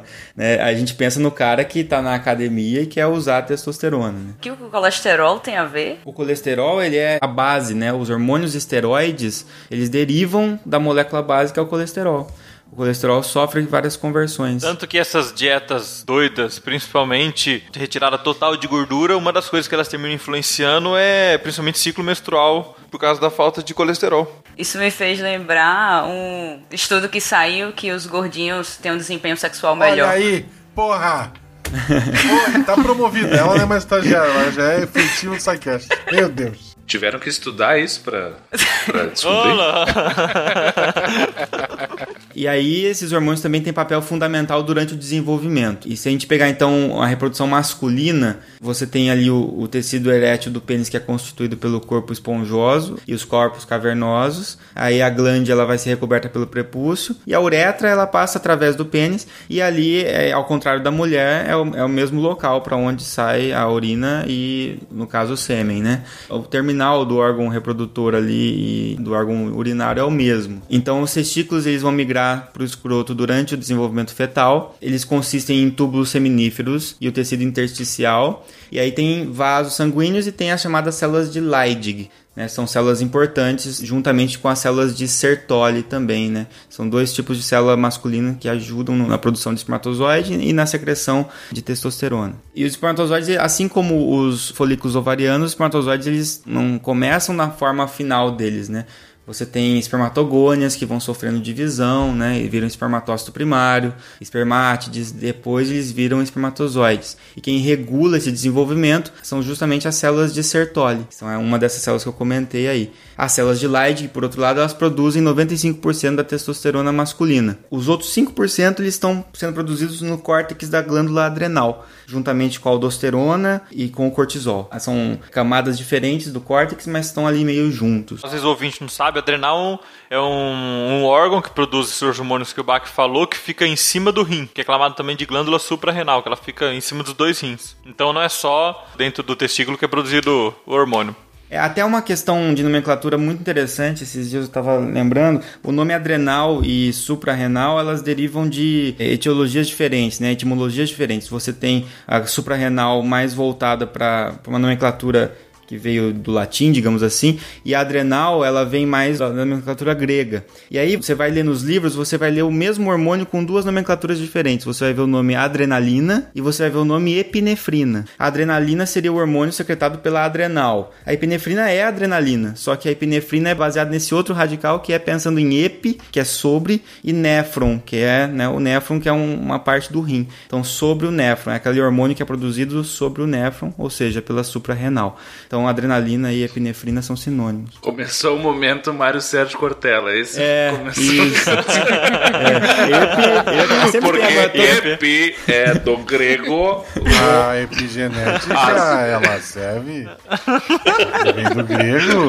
Aí, aí sobre o FSH que eu comentei, né? O FSH ele vai estimular a função das células de Sertoli, que são aquelas que regulam o desenvolvimento dos espermatozoides, enquanto o LH ele vai estimular as células de Leydig a produzir testosterona. Então aí que está a, a ligação de tudo isso, de todos esses hormônios que a gente falou. Já a próstata, as vesículas seminais, né, elas vão secretar o componente líquido do sêmen, e aí a gente tem basicamente o- um panorama geral né, do, do sistema reprodutor masculino, bem superficial, claro. Né? Bom, fomos então para todo um desenvolvimento masculino desses hormônios. E aí? E as mulheres, como é que fica? Então, sobre a reprodução feminina, a gente tem então a, a genitália externa, denominada vulva, inclui os lábios maiores e os menores, ou clítoris, como já foi citado, e a uretra ela fica localizada entre o clítoris e a vagina. Como foi comentado, né, a- é, muitas pessoas às vezes não têm consciência dessa, dessa diferença aí. Então existe ainda os órgãos ali internos como o ovário, né, o útero e os ovócitos que estão dentro do ovário. Então é o que a gente chama de óvulo, na verdade, são os ovócitos, né, conhecidos como ovócitos. E a gente tem toda a produção hormonal. As camadas do tecido uterino, elas são o miométrio e o endométrio. Quando ocorre a menstruação, ocorre, né, um despreendimento da camada que foi formada de sangue ali naquela região. As tubas uterinas elas são compostas pelo epitélio ciliado. Esse epitélio ciliado nas tubas uterinas elas ajudam na movimentação dos ovócitos para que o óvulo chegue né, até o, o útero. E a maior parte dos ovários ele é constituído pelos folículos ovarianos. Esses folículos eles vão amadurecer conforme incentivo do FSH, que é aquele hormônio que a hipófise libera mediante estímulo hipotalâmico. E os ovócitos eles vão sendo os óvulos, né, vão amadurecendo mensalmente si, durante os ciclos menstruais. No ciclo ovariano você tem a, a fase folicular, que é essa fase onde vai amadurecendo, crescimento folicular e depois a ovulação ocorre quando ocorre a liberação do ovócito do seu folículo. E aí, uma vez que ocorre isso, sobra ali o folículo rompido. E esse folículo que está rompido, ele é o corpo lúteo. E o corpo lúteo, conforme ele vai evoluindo, ele ainda ajuda na, na secreção de progesterona, que vai mantendo o ambiente do endométrio, como a gente pode dizer, receptivo caso ocorra fecundação, possa ocorrer ali a nidação do zigoto. Né? Então é, é importante que esse corpo lúteo permaneça um tempinho ali. Às vezes acontece esse corpo lúteo por algum motivo não sair totalmente ou ele acabar sendo preenchido com sangue, alguma coisa assim, e ele pode acabar virando um cisto, né, um certo cisto no ovário, e isso pode trazer sintomas bem desagradáveis, né? As mulheres podem sentir sintomas muito parecidos com o da TPM, às vezes exacerbada, e alguns sintomas parecidos com a gravidez, porque se esse corpo lúteo não foi embora, ele na verdade atrasou todo o ciclo, né? Bagunçou todo o ciclo. Por experiência própria, um sintoma com respeito a quem teve o parto, com uma dor terrível, viu? Pensei que eu ia morrer antes de chegar no hospital, mas tudo bem. É uma dor, inclusive, que faz diagnóstico diferencial no chamado abdômen agudo. Às vezes a dor é cirúrgica, a pessoa tem que ser abordada cirurgicamente, tem que abrir, identificar o que está fazendo doer tanto e tentar tirar aquele cisto rompido com sangue. Como no meu caso foi no direito, a primeira coisa que se pensa é apêndice, né? Então, só que o apêndice tem toda uma a questão de um diagnóstico tá, portátil que você pressiona e a dor é quando você solta. Aí no meu caso ele pressionava e fazia dói. Eu fazia, meu filho, dói de todos os jeitos. Não faça isso, tá doendo. Mas aí por imagem conseguiu ver o que era. Interessante assim, depende do tamanho e da resposta de cada mulher, mas às vezes você vai ter um quadro sintomático que é o seguinte: atraso no seu ciclo menstrual uma certa dor, muitas vezes é só uma dor parecida com uma cólica, não uma dor tão intensa quanto a, a, que você vivenciou, né? Todos os sintomas que acabam parecendo muito uma gestação. Então, assim, às vezes acontece a mulher chegar com algum sintoma, ah, tô, tô sentindo uma certa cólica, incômoda, tô com a menstruação muito atrasada, e aí o médico fala, ah, 90% de chance de, de ser a gravidez, né? E às vezes, Bach, pode acontecer até o contrário. Por exemplo, na hora de acontecer a nidação, o corpo lúteo evoluiu certinho, do jeito que teve que evoluir. Na hora de acontecer a nidação, pode ter um pequeno sangramento do endométrio. Aí a mulher acha que não tá grávida. Acha que menstruou, mas na verdade é nidação. Isso também é um panorama muito superficial sobre como é que é o reprodutor feminino. E uma coisa importante aí que vai determinar o controle da ovulação pela pílula contraceptiva é justamente essa etapa em que quando ocorre a secreção de progesterona e quando ocorre também um pouco do estrógeno, mas a, a progesterona ela gera um feedback negativo para a hipófise e hipotálamo, avisando entre aspas de que não é necessário, né, liberar o FSH, quer dizer, não é necessário amadurecer um novo folículo ainda, nem liberar um novo óvulo, porque acabou de liberar um que deve estar, se tiver ocorrido a fecundação, deve estar fazendo a nidação. Então, o que a pílula contraceptiva faz, na verdade, é justamente isso, é imitar essa fase. Engana o corpo. É, para tentar enganar constantemente, falando, ó, oh, não precisa ocorrer ovulação ainda não, ó, oh, não precisa ocorrer ovulação ainda não. E só existe, às vezes, algumas pílulas, né, a maioria, que existe aquele período de interrompimento que você, é, parando de utilizar a pílula, vai ocorrer a descamamento do endométrio, né, e ocorre a menstruação, porém não ocorreu, você preveniu a ovulação, né. Tem aquelas que são de uso contínuo, né? Sim, na verdade, teoricamente, várias dessas pílulas, se você emendar uma cartela na outra, você vai acabar impedindo a menstruação. Mas hoje em dia já está surgindo aquelas que é para você realmente já, já usar desta forma, né? Até de certa forma é cultural, porque a mulher brasileira, boa parte delas se sente no final do ciclo quando ela menstrua. Então existe uma difícil adaptação da mulher brasileira em relação à pílula que você emenda direto. É um negócio meio bem mais cultural, porque em outros países essa cultura de manter a pílula durante muito, muito tempo por anos e anos já está dentro da cultura deles. O Brasil, boa parte das mulheres ainda quer ver o final do ciclo com a menstruação. Eu não sei se essa fala ficou muito machista, mas é, infelizmente é o que eu vejo na prática. Não, não, não. É uma coisa. Tem a ver com algo cultural, realmente. De, e, e acho mais do que isso, mas acho que é uma questão de trazer a sensação de que não é tão artificial eu acho que a, a gente acaba se apegando a, a, esse aspecto, assim, pensando, bom, se eu tô menstruando a cada, né, eu, no caso, né, falando assim, uma pessoa utilizando a pílula, se, se a pessoa menstrua, quer dizer que ela tá com o organismo funcionando normalmente, né, natural, mas não é nada natural, está impedindo a ovulação, etc, né, e aí tem todos os prós e contras do uso da pílula contraceptiva e todas as suas consequências positivas e negativas, que eu acho que talvez não seja o foco, né, daria pra gente explorar explorar, mas não sei, em algum momento talvez eu possa falar alguma coisinha ou outra, mas não é o talvez o foco. A gente tá falando de justamente da, da origem da vida, né? E, e não da impedimento que ela aconteça. Né? E a menstruação, assim como podcast, quando atrasa, ele dá um problema. Mas nessa mesma lógica aí, ainda insistindo um pouquinho nessa questão de pílula, o Baque, não daria para usar algum pensamento análogo a esse que, que foi utilizado para se pensar a pílula feminina para criar alguma coisa para inibir o, a liberação de hormônios masculinos que poderiam, sei lá, ativar a velocidade dos espermatozoides, que poderiam fazer com que eles ficassem, sei lá, menos efetivos de alguma forma ou algo assim? Então, aí a gente vai entrar numa questão assim bastante ampla e até polêmica em muitos aspectos. Por quê? Recentemente saiu alguma notícia, eu ainda não tive tempo de ler isso aprofundadamente, de um contraceptivo que talvez fosse possível unissex, que você teria algumas proteínas e algumas enzimas que são tanto do ciclo reprodutor masculino quanto feminino e que daí ela serviria para nos dois casos para interromper o ciclo entre aspas ou a possibilidade de engravidar, digamos assim. Mas pensando no, no tradicional que a gente está acostumado a ver, né, os medicamentos que existem, só a pílula feminina não existe para o masculino, a gente tem duas coisas. Uma é o que a gente comentou antes lá com a fala do Rigoli, né? Que é a questão da falta, muitas vezes, do interesse em que isso ocorra para o homem, né? De atribuir essa responsabilidade muitas vezes para a mulher. E ainda tem muita gente que acha que essa responsabilidade da prevenção da gravidez, caso a decisão seja prevenir, que ela, essa prevenção é é responsabilidade da mulher, né? E sendo que na verdade essa responsabilidade é de ambos, pois ambos estão praticando o ato, certo? É, então existe essa questão cultural. Mas uma outra questão, talvez um pouco mais é, ligada à parte da ciência, é a forma como a gente está optando por fazer isso, que é inibir a ovulação, no caso. Né? Essa é uma forma, talvez existam outras possibilidades, mas uma delas é inibir a ovulação. E é mais fácil, teoricamente, prevenir a ovulação de um óvulo, entre aspas, do que você impedir a produção, porque não tem muito como impedir a saída do espermatozoide, ele vai sair ocorrendo a ejaculação. Então, se for a vasectomia, ou você teria que impedir realmente o amadurecimento dos espermatozoides, que acontecem com uma frequência muito mais alta e diariamente em relação à ovulação que acontece num ponto do mês, digamos assim, para a é, mulher. Talvez essa dificuldade também, André, vai ter no que, né? o homem está sempre produzindo o espermatozoide. Uhum. Talvez né, e a mulher já nasce com o número dos óvulos que ela vai ter até o final da vida, ela vai perdendo esses óvulos. E talvez a dificuldade seja nisso, você tentar parar um processo e o medo de, sei lá, um descontrole nisso virar um tumor, alguma coisa assim.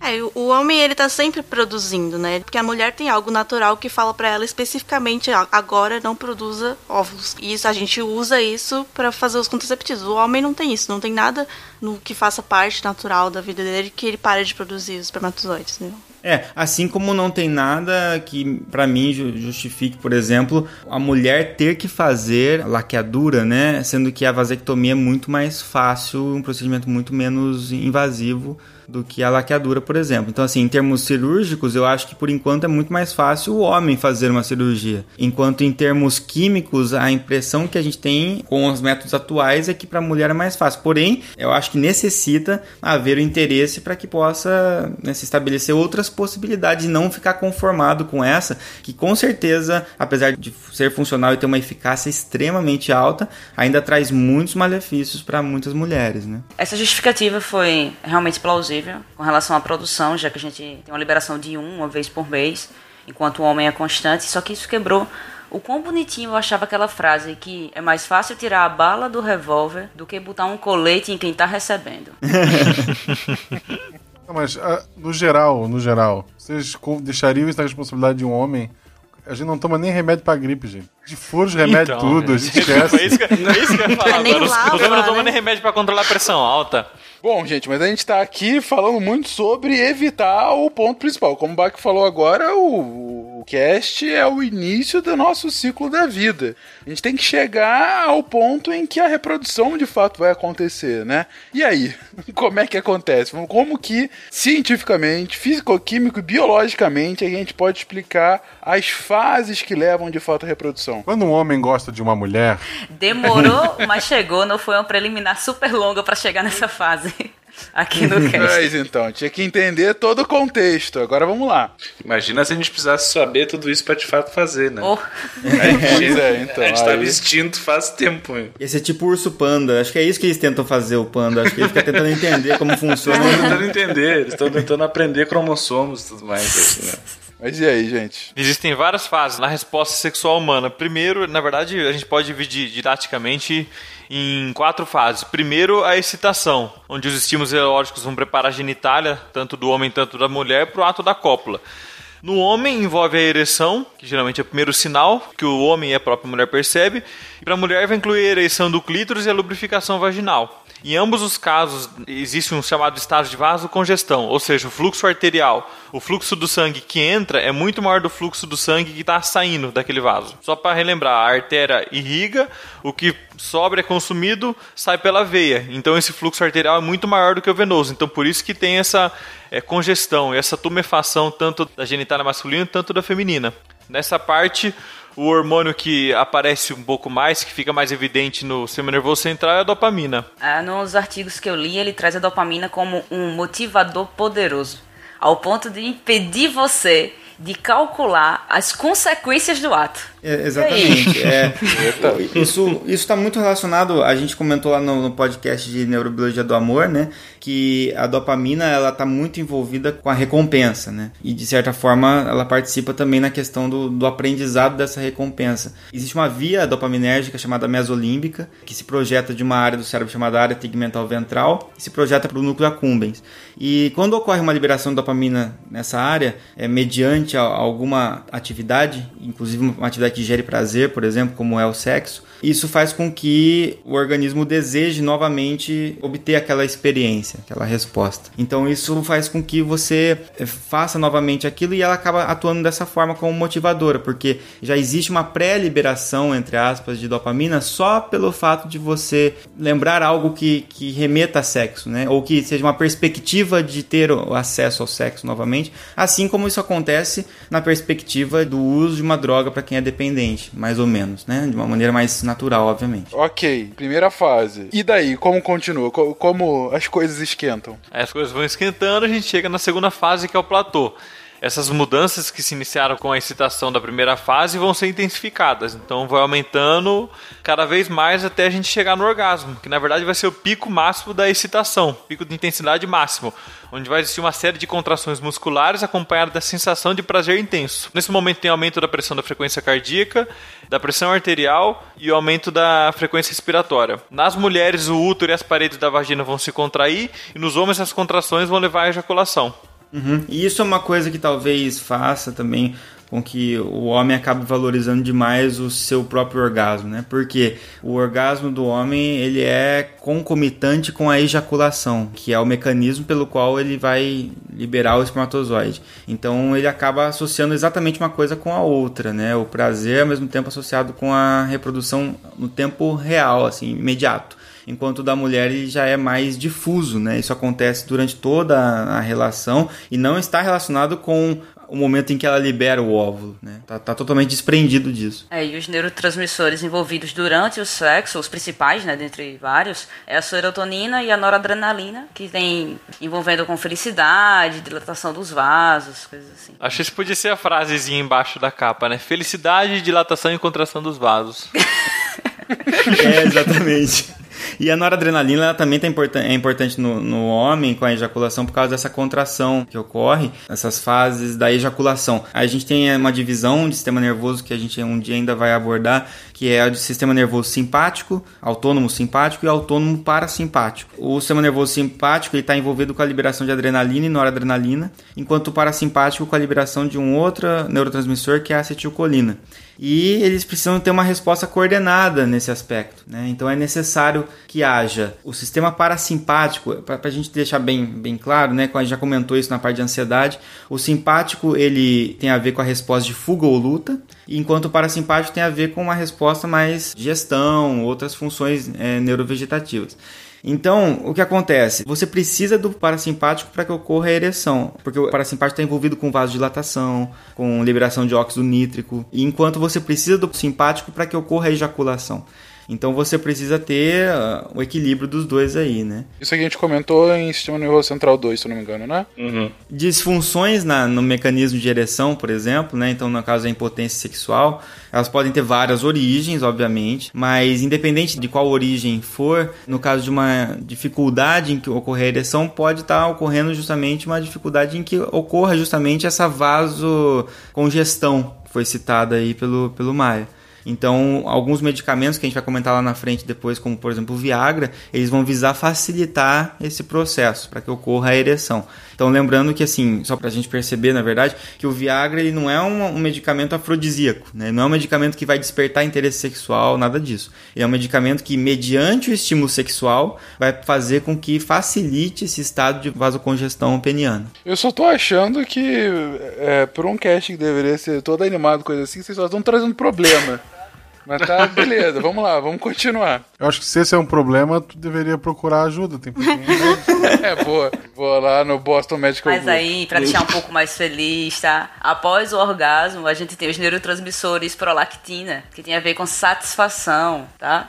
E a ocitocina, que está relacionada com a parte de confiança, de intimidade, entendeu? Coisas assim. Ou seja, para criar laços, né, entre os dois. É, Isso, exatamente. Que, que dá um vínculo lá, que tá lá no, naquele cast que a gente comentou do Neurobiologia do Amor, a gente falou daquela espécie que ela é a espécie mais monogâmica que tem ali de mamíferos, na qual ela apresenta maior quantidade de receptores é, de ocitocina no cérebro. Então ele acaba tendo essa, essa maior interação aí. Por isso que se vocês não querem criar laços, depois do orgasmo tem que ficar de costas. que é pra não a ocitocina não parear com a imagem do parceiro. Olha aí. Fica olhando para um espelho, né? Tipo, eu me amo mesmo. É isso mesmo. Que Rigoli, obrigado. Você foi muito bem, parabéns. Ou se a pessoa assim. falar pra você assim, poxa, a gente não criou vínculo nenhum, você fala, não é culpa minha, eu tenho menos receptores de ocitocina no meu cérebro. É. Pronto. Ou você pode se masturbar na frente do espelho, né? Você vai soltando ocitocina Obrigado, Rigoli. e vai se olhando, vai soltando ocitocina Obrigado. e vai se olhando. Obrigado, É assim que você se ama, você Obrigado, se obrigado. amar Valeu, mais. querido. Obrigado pela participação hoje. Vamos lá, vamos seguindo. Tá ficando cada vez pior, realmente. Para isso mas vocês me bem. pagam. Exatamente. É, e aí, foi e como é que. Tem alguma outra coisa? Tem a resolução, né? Que quando acende um cigarro. Aí aos poucos o organismo na fase da resolução ele vai retomando os seus padrões fisiológicos habituais, né? Porque ocorreu um grande desequilíbrio aí na, na homeostase, né? E quando tu recebe uma ligação, ah, tem que sair e tal, tem que. Eu queria saber se meia entrada conta como uma inteira. Hoje tá uma coisa, né? Meia entrada com carteirinha. Uma das disfunções que você comentou é justamente, enfim, não ter a ereção. Mas não é a única. Inclusive, mulheres também podem ter problemas correlatos, não? A gente pode ter a questão totalmente fisiológica, né? Como a gente pode ter também questões de, de transtornos mesmo, né? Dificuldade em obter o orgasmo, né? Às vezes o aparelho reprodutor não tem problema. O problema está em centros do sistema nervoso central, por exemplo, né? E aí a gente tem várias possibilidades de, de que a gente pode comentar aí. É bom também ressaltar que tipo, você procura um médico, mas você não precisa ter vergonha de procurar um médico por causa disso, porque de acordo com a revista Lancet, né, 40% dos homens apresentam ou já apresentaram algum transtorno sexual, alguma disfunção. É, mas não só por isso, né? Você Não precisa ter vergonha de ir procurar um médico, mesmo que seja o 0,01%. Só, só dando assim como é algo tão normal. Ah, o dado das mulheres também é alto. 50% das mulheres já apresentaram algum transtorno, tá? É, e aí sobre o transtorno erétil chamado impotência sexual, para onde, da onde veio o, o Viagra, né?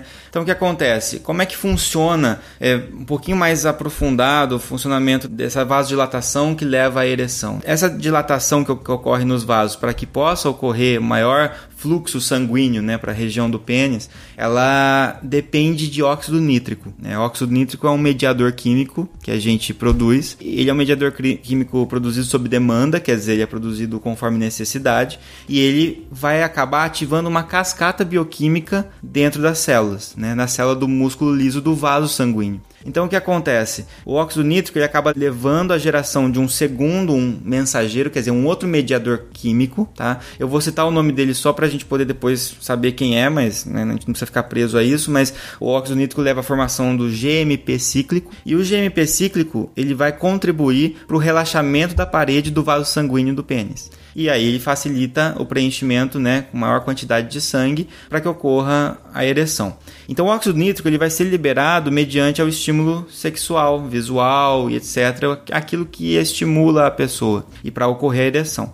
Só que acontece, esse GMP cíclico, essa substância que é produzida, segundo o mensageiro, que facilita a dilatação dos vasos, ele não fica lá para sempre, porque o vaso não pode ficar dilatado para sempre, obviamente, né? Então ela tem que ser degradada por uma enzima. Essa enzima recebe um nome também meio chato, mas é fosfodiesterase 5. Então, só para fechar toda essa história, o que acontece? Essa enzima degrada o GMP cíclico e volta ao normal. O vaso volta a ficar na sua posição normal. Então, para uma pessoa que não está conseguindo conseguindo obter ereção, não está conseguindo fazer com que esse sangue permaneça e, e, entre nos vasos dilatados, o que, que se faz? É, o uso do Viagra, ele faz o que? Ele inibe essa enzima chamada fosfodiesterase 5, e faz com que haja um acúmulo da formação desse GMP cíclico. Então faz com que o vaso permaneça por mais tempo dilatado, podendo ocorrer então a ereção que antes não acontecia. Mas o importante é lembrar que isso depende do óxido nítrico, que por sua vez depende do estímulo sexual.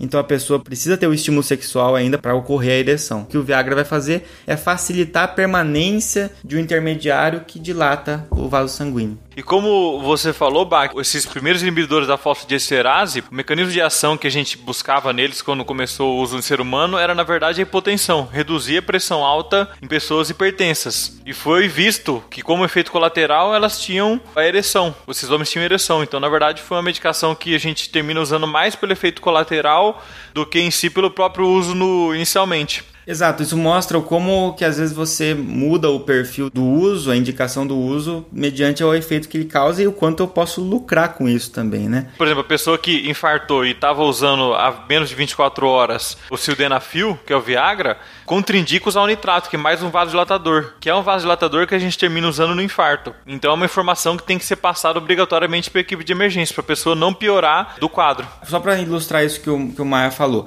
vamos supor que o cara usou Viagra à noite para relação sexual. Só que aí ele teve começou a ter angina, dor no peito, tal, sinal de infarto, alguma coisa assim, ele vai lá pro pronto socorro.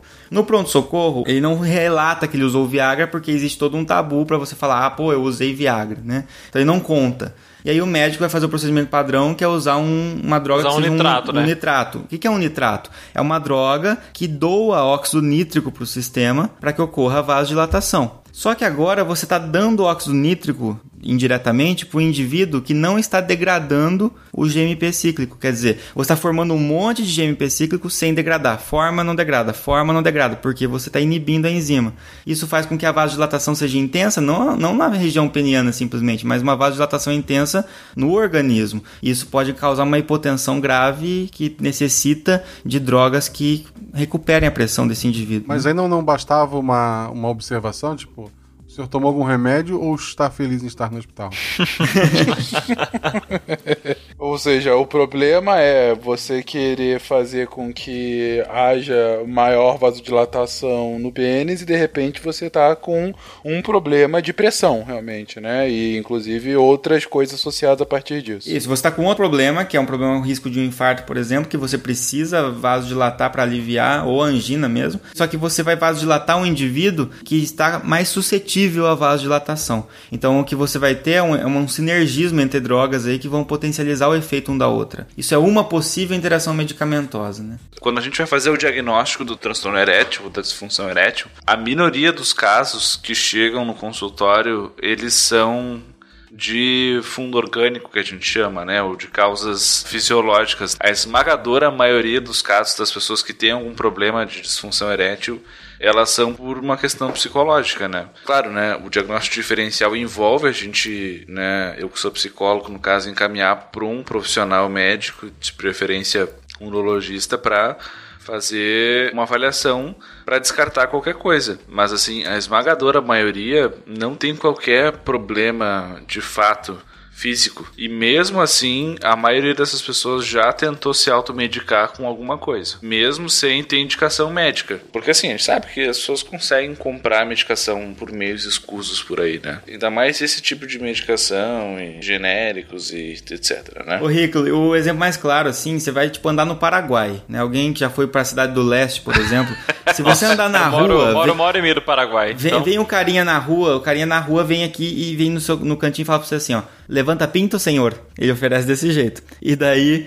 E aí eu neguei uma vez. Falei, não quero, né? Não, não vou usar. Eu falei, não preciso. Falei, tirando sarro. Daí ele falou assim: amanhã é um novo dia. Rolou. É, eu já tenho quem culpar nos casos de brochada, né? Mas tu comprou? Não comprei, mas agora vai que acontece. Eu vou me arrepender, né? Sim, foi uma bruxaria paraguaia. Exato. Olha só, tu tá no quarto com a menina, aí de repente tu senta na cama e fala, ah, isso nunca me aconteceu. Surge o cara falando, amanhã é um outro dia. Com certeza eu vou ouvir em câmera lenta na minha cabeça. Amanhã é um outro dia. O Acha falou sobre isso no Missangas. Ô Rigoli, pensando que pode ser boa parte das pessoas com disfunção erétil tem, na verdade, um distúrbio psicológico, se a gente der homeopatia, será que isso pode melhorar? Olha, pen- dependendo do, Pelo efeito placebo? do- do- da possibilidade de efeito placebo, normalmente se estima em torno de 30%, né? A gente pode dizer que 30% delas podem melhorar em algum grau. É bem possível. E em alguma das vezes que elas vão transar vai funcionar. Essas pessoas que elas tinham a dificuldade psicológica e tomaram o sinal de fio, claro, elas tiveram, né, alguma ajuda, mas elas, na verdade, a maior ajuda que elas tiveram foi o efeito psicológico de terem tomado. A confiança É. de estar usando uma A substância, né? Dizendo, não, Agora agora, vai. agora, vai. Né, putz, agora, porra, né? Agora não tem, não tem erro. Quando na verdade eles estavam tendo um efeito que eles não precisavam, né? A questão era muito mais na cabeça, né? O que a gente chama de ansiedade de desempenho, que ativa muito aquilo ali que o Bach estava comentando sobre o sistema simpático e parasimpático. Como ele comentou, o sistema simpático é responsável pela ativação do sistema de luta ou fuga. Só que o que, que o sistema simpático não é muito amigo, ele não é muito amigo da, da ereção. Porque se tu tá ativado para lutar ou fugir, hum, não é o melhor momento para te estar direcionando todo o teu sangue pros. É, digamos assim, de- dependendo de quem tu é, mais ou menos, né? Mas assim. Ajuda na aerodinâmica, né? Vai influenciar na aerodinâmica, né? Mas a ideia é que tu precisa ter o sangue de indo pras pernas e, e braços pra luta ou fuga, não pra ter uma ereção. Então, teu sistema simpático, ele não é muito amigo da ereção, né? Então, isso quem faz... Ele é antipático. Boa. Olha só, se nessa hora tu tá ligando o sistema de luta ou fuga, talvez seja hora de rever os teus pacientes. Exa é. Mas é que se tu tá ansioso com o teu desempenho, tu tá pensando, putz, né, como é que vai ser? Será que vai ser bom? Será que eu vou dar conta? Tarará? Isso tudo vai gerando ansiedade. E essa ansiedade é a ativação do sistema simpático. Tu tem que estar excitado, porém tranquilo, né? Por isso que é essa afinação também delicada entre o sistema simpático e parasimpático que o Bach estava comentando. Tu tem que estar excitado, ou seja, o sistema simpático tem que estar ligado, mas tem que estar tranquilo. O sistema parasimpático tem que estar mantendo teu basal um pouco baixo. Mesma coisa a ejaculação prematura ou ejaculação precoce. A pessoa tem um grau de excitação, tudo até muitos conseguem ter ereção, mas atinge o orgasmo muito rápido, né? Alguns até antes da penetração. O problema aí é o oposto, vamos dizer assim, né? A pessoa ela consegue se excitar, passa muito rápido por todas as etapas que a gente comentou mais cedo. Isso também pode ter uma questão fisiológica relacionada, mas muitas vezes o que a gente vê? A gente vê que a pessoa tem uma dificuldade psicológica relacionada, normalmente relacionada à ansiedade. Então, normalmente aqui, muitas vezes a gente indica, é mais indicado até, que a gente chama de tratamento combinado onde a gente vai ter com acompanhamento médico, obviamente, intervenção farmacológica, normalmente um, um antidepressivo, um inibidor seletivo da recaptação de serotonina, normalmente alguma coisa nesse sentido, que vai ajuda a retardar já a ejaculação, e na terapia a gente trabalha ansiedade e técnicas para fazer o retardo ejaculatório. São técnicas específicas para isso, né, que a gente trabalha. Né? Então, assim, a medicação faz ação fisiológica e a pessoa faz um treinamento também para lidar com isso junto com a parceira, o parceiro, né? Pensar na avó no banheiro, por exemplo. Ajuda. É, Jesus mamãe, essas coisas assim. E alguns medicamentos, eles, mesmo não sendo utilizados na área sexual, eles acabam tendo como efeito colateral alguns transtornos ou um déficit. Só que agora eu fiquei com medo de quem tá ouvindo tomar o medicamento e na hora ficar nervoso e não funcionar. Então, fica calmo, mantenha calma aí. Não vou falar eles mais, Mantenha não vou. calma, mas não tanto, né? Mas nem tanto, né? Mas não muito, É, mas fica calmo. exatamente. Não, Não fica, durma. mas se excita, mas não demais. mas não demais. Fica tranquilo, mas não muito. Ela tá contigo porque te ama. Se der tudo errado, você pode ver um filme. claro. É a melhor lição, Guacha. E em mulheres, algum transtorno pra ser colocado aqui de, de, de mais relevante? O que, que a gente vê em, em mulheres? A gente vê três principais: transtorno do orgasmo feminino, transtorno do interesse ou excitação sexual feminino e transtorno da dor gênito-pélvica ou da penetração. O primeiro, né, seria relacionado à dificuldade de conseguir chegar ou atingir o orgasmo. Né? Esse é muito prevalente. As pesquisas indicam aí que, infelizmente, a maioria das, das mulheres ainda não conseguiu atingir qualquer tipo de orgasmo, né? Seja ele clitoriano, ou de penetração, ou de qualquer tipo de estimulação. Só que aqui a gente está falando de pessoas que, inclusive, ativamente tentando atingir o orgasmo, elas não conseguem. Né? Não é só pessoas que, por desconhecimento ou por estar numa relação que é ruim ou quaisquer variáveis ambientais ou culturais não atingem, né? É realmente às vezes pessoas que estão tentando e, e tem um parceiro legal, uma parceira legal e realmente não não rola assim, né? Então às vezes tem uma questão às vezes até orgânica. A questão do interesse da excitação é realmente ter a libido baixa, pessoa que, que realmente não consegue ou tem muita dificuldade, por exemplo, em ter interesse no parceiro, na parceira e desenvolver interesse em ter atividade sexual ativa, né? Atividade sexual ativa é ótimo, né? Mas é, né? É bom, atividade sexual pode ser ativa ou pode ser passiva, né? Enfim. Ah, mas, de qualquer maneira, são pessoas que dificilmente vão iniciar atividade ou vão buscar isso. São pessoas que a vida sexual acaba ficando relegada e acaba ficando meio de lado, assim, por acabar não, não tendo interesse. Não é um- realmente uma opção, vamos dizer assim, né? É uma pessoa que, se tu for perguntar pra ela assim, não, eu gostaria de poder ter isso na minha vida e tal, mas realmente eu não se eu me estimulo e tudo, não acontece nada. E por último, a dor gênito-pélvica ou durante a penetração, né? São mulheres, então, que ao tentar fazer o sexo com penetração, acabam tendo muita dor, mesmo estando lubrificadas, porque às vezes o problema pode ser de lubrificação, né? E isso se resolve com, com lubrificação artificial e tudo. Mas a gente vê que por questões, às vezes, fisiológicas e às vezes psicológicas, pode ocorrer ter muita dor durante o ato sexual. E isso acaba gerando o quê? Acaba gerando muito desconforto e acaba tendo evitação do ato sexual. E isso faz com que se torne muito aversivo ter relações sexuais e acaba se tornando cada vez menos interessante ou, ou acaba se tornando até algo que a pessoa passa a evitar, né? Então, só que o que, que acontece? Essas pessoas elas não deixam às vezes de ter o interesse ou de ter desejo, né? Então fica um sofrimento, putz, é uma coisa que eu gosto, é uma coisa que eu gostaria de ter, às vezes meu parceiro, minha parceira gostaria de ter e quando eu tento ter é péssimo. Eu sinto dor, é desconfortável. Então fica uma, uma ambivalência. Daí se tenta várias coisas. Então assim, muitas vezes é uma questão fisiológica de contração muscular, aí pode se fazer vários exercícios, ou pode ser uma questão também psicológica de não se sentir confortável e isso também gera uma contração muscular.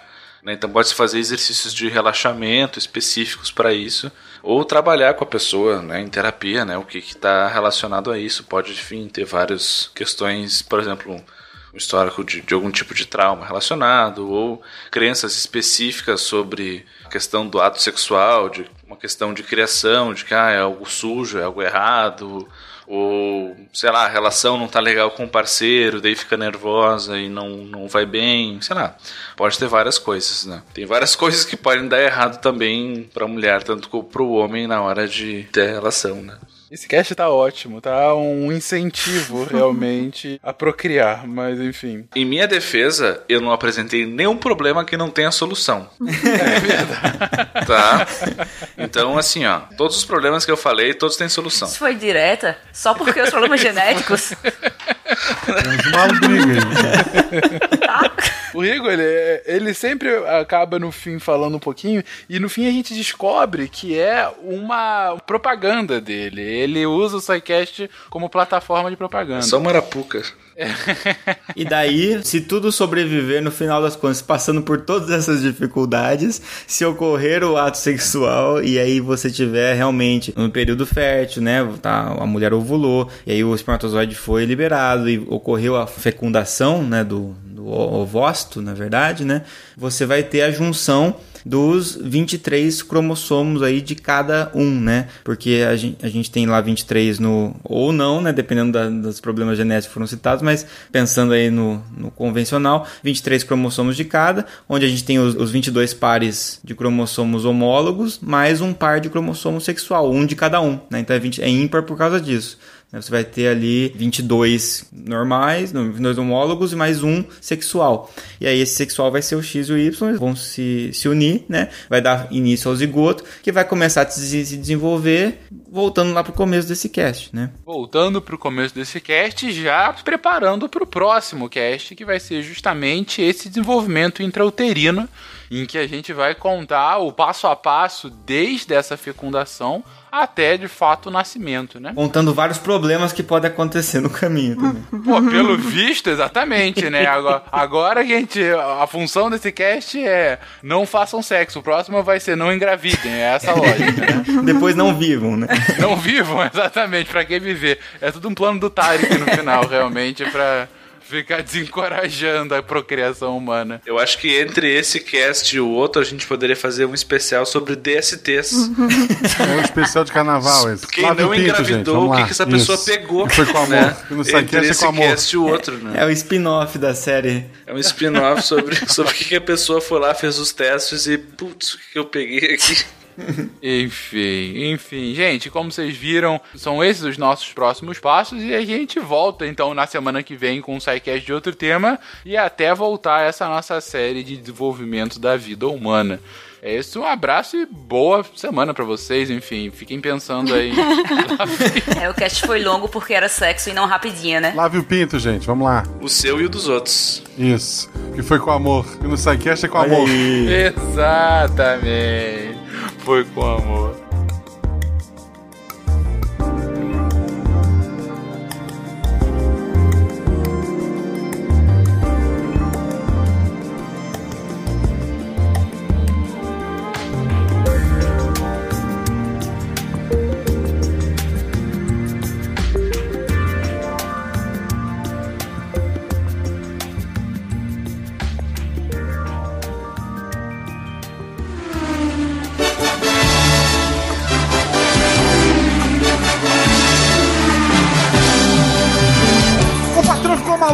Você pode apoiar o SciCast, que é o maior podcast de divulgação científica do país. É, é carece de dados, né, Guaxa? Carece de dados. Mas ok.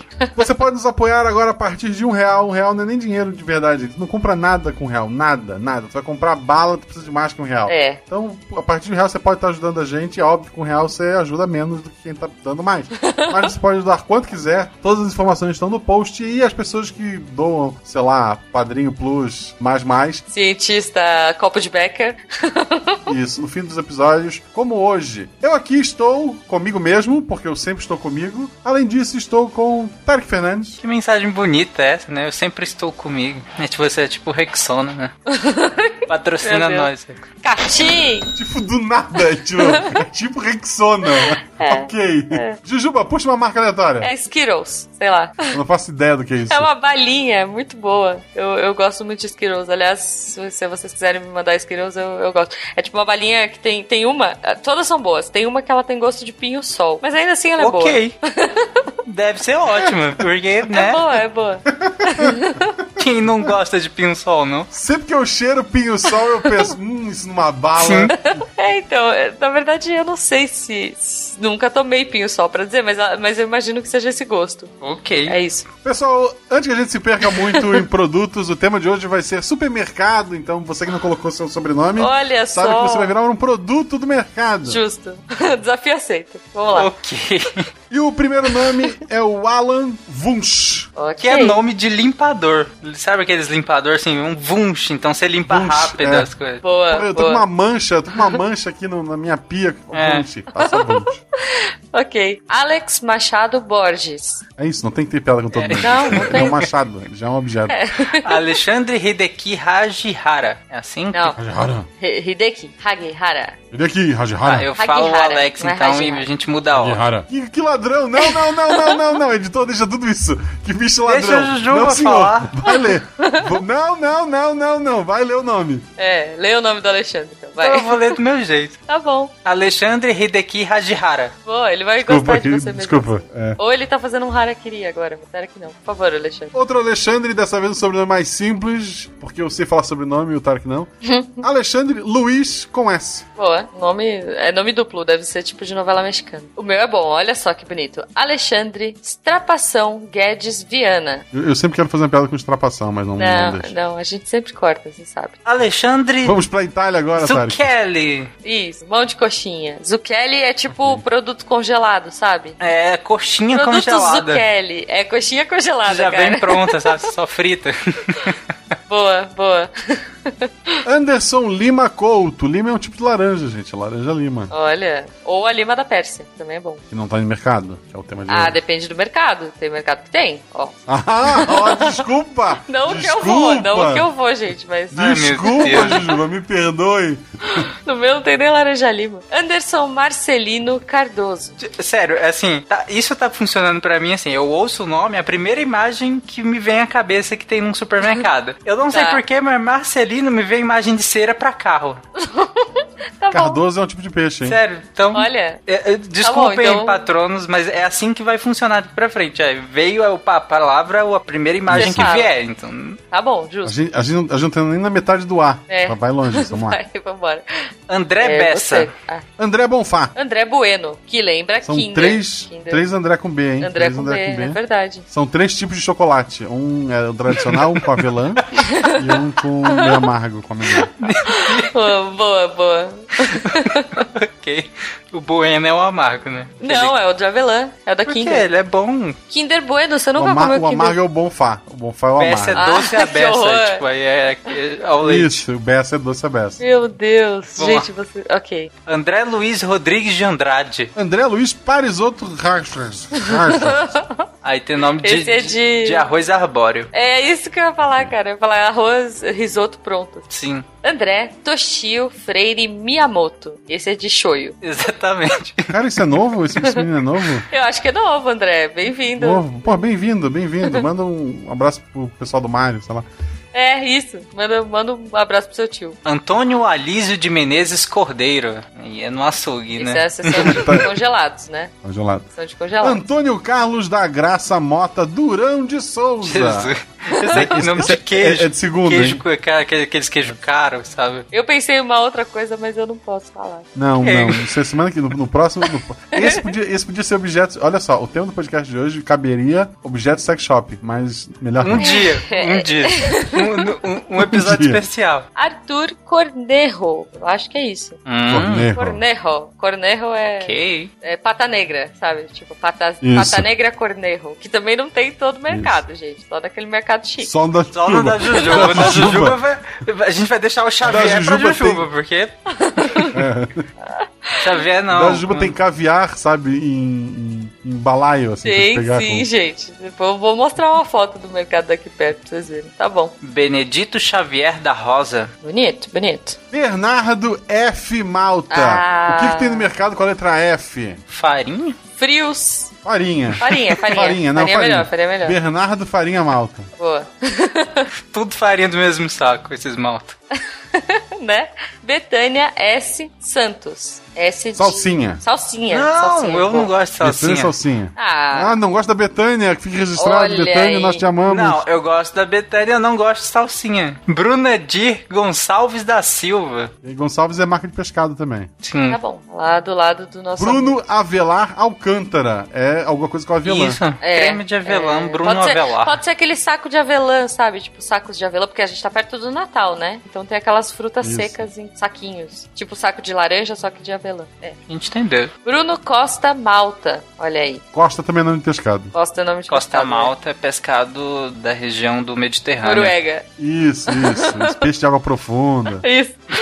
ok. Bruno Fernandes. Meu primo. Sim. Bruno Jardim. Olha, isso aí é fácil. Já veio o Hum. rastelo na cabeça. Ok. Rastelo, rastelo, sabe? De jardim. Não, ok. Bruno Suzin Saito. Não, esse teu mercado tá de parabéns. tá de parabéns. Porra, gente, mercado grandão. Tipo, sei lá, o Walmart, que tem tudo. área Caraca, de o mercado jardinagem, Jujuba então. é... Vamos lá. No mercado da Jujuba, tu ganha um carrinho de golfe quando entra. que é pra te andando por entre as prateleiras. Eu vou trazer vocês aqui no meu mercadinho da esquina pra vocês verem como é chumbrega. Ela, não- ela não vai enchendo o carrinho, ela tem um- uma pistolinha, ela vai marcando os produtos, depois tudo é entregue na casa dela. É assim que funciona. Isso, é bem isso, gente. E é, vocês esqueceram de falar que o carrinho flutua, né? É um carrinho voador, pra eu subir nos, nos andares, né, de produtos. Ok, Bruno Suzin Saito. C. Vasconcelos. C Olha! de... Nossa, essa foi misteriosa. Chá. C. Vasconcelos. Chá. Ok. O cara não gosta do nome dele. Pô, que triste Ou dela, isso. né? Ou eu a acho que é menina, dela. Não sei, é. Tu acha que é uma mulher escondendo o nome? Não, não escondendo não. Talvez ela marcou errado lá. Mas eu acho Ou que é uma ela mulher. queira que a gente dê um nome pra ela, que agora ela vai ser assim. Exatamente. Ou senhor chá. chá porque chá é, é unissex, então pode É. ser chá Vasconcelos, vai. Chá Vasconcelos. Boa. Chá Vasconcelos, ok. Carlos Eduardo Balbino da Silva. Pra mim é, sac- é saquinho de bala, sabe? Balas Balbino. Boa. Verdade. tipo aquela bala de banana da Chita, que era toda amarela, é isso. Cássio Santana. É marca de leite. César Agenor Fernandes da Silva. CA. É o CA? CA. É o CA. César Agenor. É. César é legal, gente. César é legal. Agenor, o cara já nasce com, com uma aposentadoria daquele estado, né? César Guilherme Zuntini de Carvalho. Macarrão. Zuntini é espaguete, é, macarrão. macarrão. Macarrão, Marca de macarrão. macarrão. César Maurício da Silva. Não, tu pulou. Não, tá certo. É, um cara- Você pulou, Marcos. tem um cara que é só Marcos? Não, você pulou. É César. Não, eu falei isso. César Guilherme Zuntini de Carvalho Marcos. Ah, é Marcos, o sobrenome dele? Não sei, tá aí na É. lista, uai. Você que não falou. Que tem ordem alfabética, né, seu imbecil? Você não falou sobre. Você, que- qual o preconceito com o seu Pode falar assim, cara? o, o, o seu imbecil tem ordem alfabética. Não ia ter É. um Marcos perdido entre você. Ok. É, ok. Então, o que eu falei antes tem o Marcos também, tá, gente? Não vou. Eu poderia regravar e dizer editor corta, mas eu não sou igual certas pessoas. ok, Ok. eu vou ler aqui, ó. Não seja profissional, César- então. César Maurício da Silva. Daniel. Só, Daniel. Daniel. Ó, Daniel. Se é aquele CD que tu compra na gôndola quando tá Isso. chegando caixa. 1,99, promoção. Pô, gente. Daniel não deixa a gente, tá? Edição Millennium. CD Millennium, Daniel. Tem lá Nossa, fricote. edição Millennium, cara. É, é tipo 9,99. Ó, eu, eu tenho alguns desses. Daniel Scopel. Daniela Araldi. Araldi pode ser tipo. É de, de Arame. coisa árabe, sabe? Arame farpado. Arame farpado. Meu Deus, eu ia pra tipo pão árabe, mas tudo bem. Arame farpado, então. No supermercado da Juba É pode. você. Ah, Daniela Salomão. A Dani. Daniele C. Mesquita. C é de cominho. Cominho. Cominho. Vai já tá no setor do- Cominho, dos cominho é gostoso. né? Só não exagera, Acho gente, acho nada de nunca- comida. Acho que eu nunca pouco. comi isso, gente. Tem. Nossa, se pôr muito, pelo amor de Deus, você não consegue comer, não. Tá, eu vou, vou, vou procurar. David Martins Colares. Ele tá no setor de miçangas. É. Boa.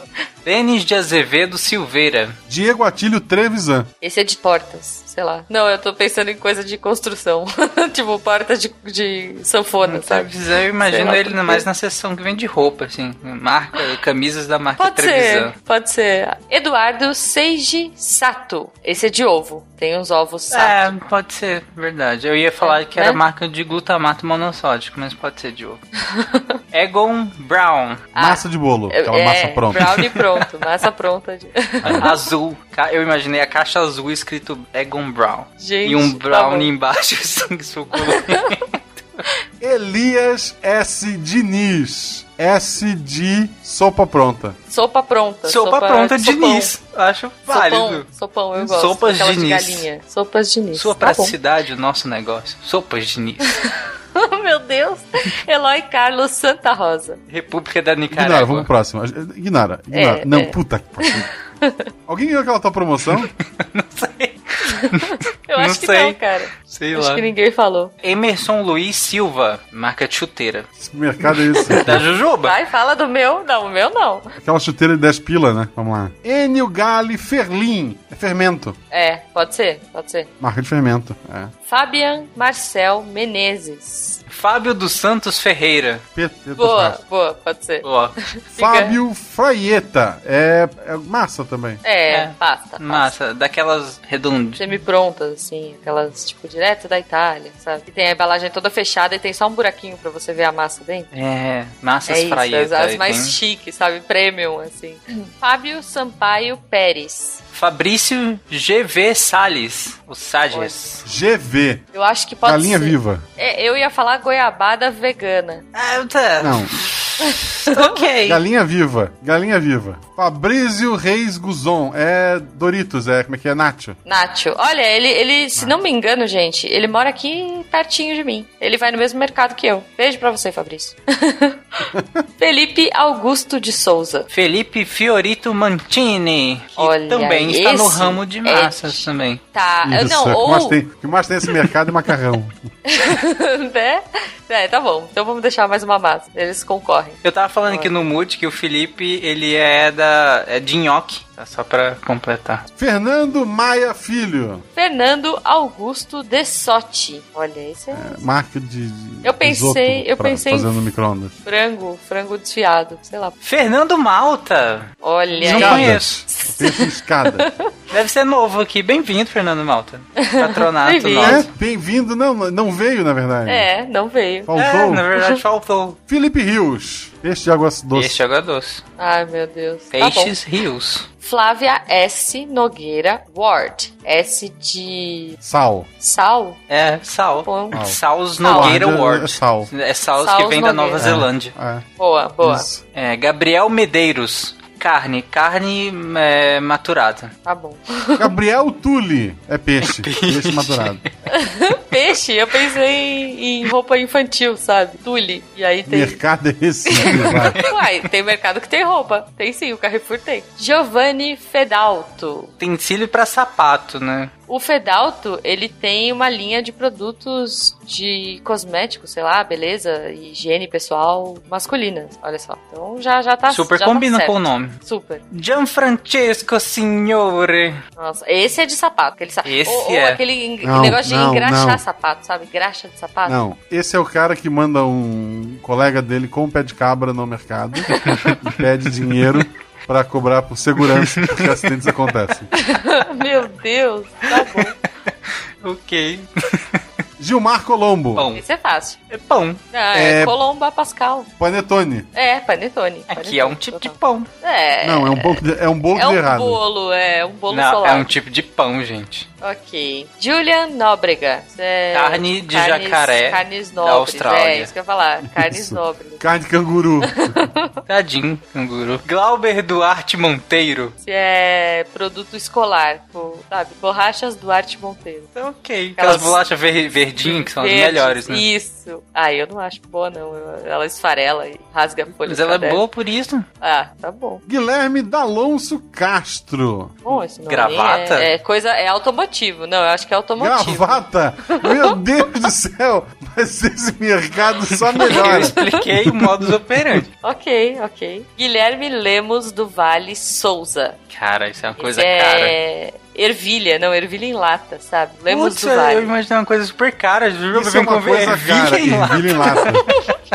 Ah, Tá vendo que eu tentei ajudar, né, Guilherme? Enaldo Alessandro Lucien da Silva. Esse é novo também. Esse, esse é novo. Bem-vindo, é. Enaldo. Seja Vamos, bem-vindo. vamos até, vamos até maneirar nele. É, a gente vai te zoar na próxima. Horácio Fecundo Leite. Facundo. Facundo.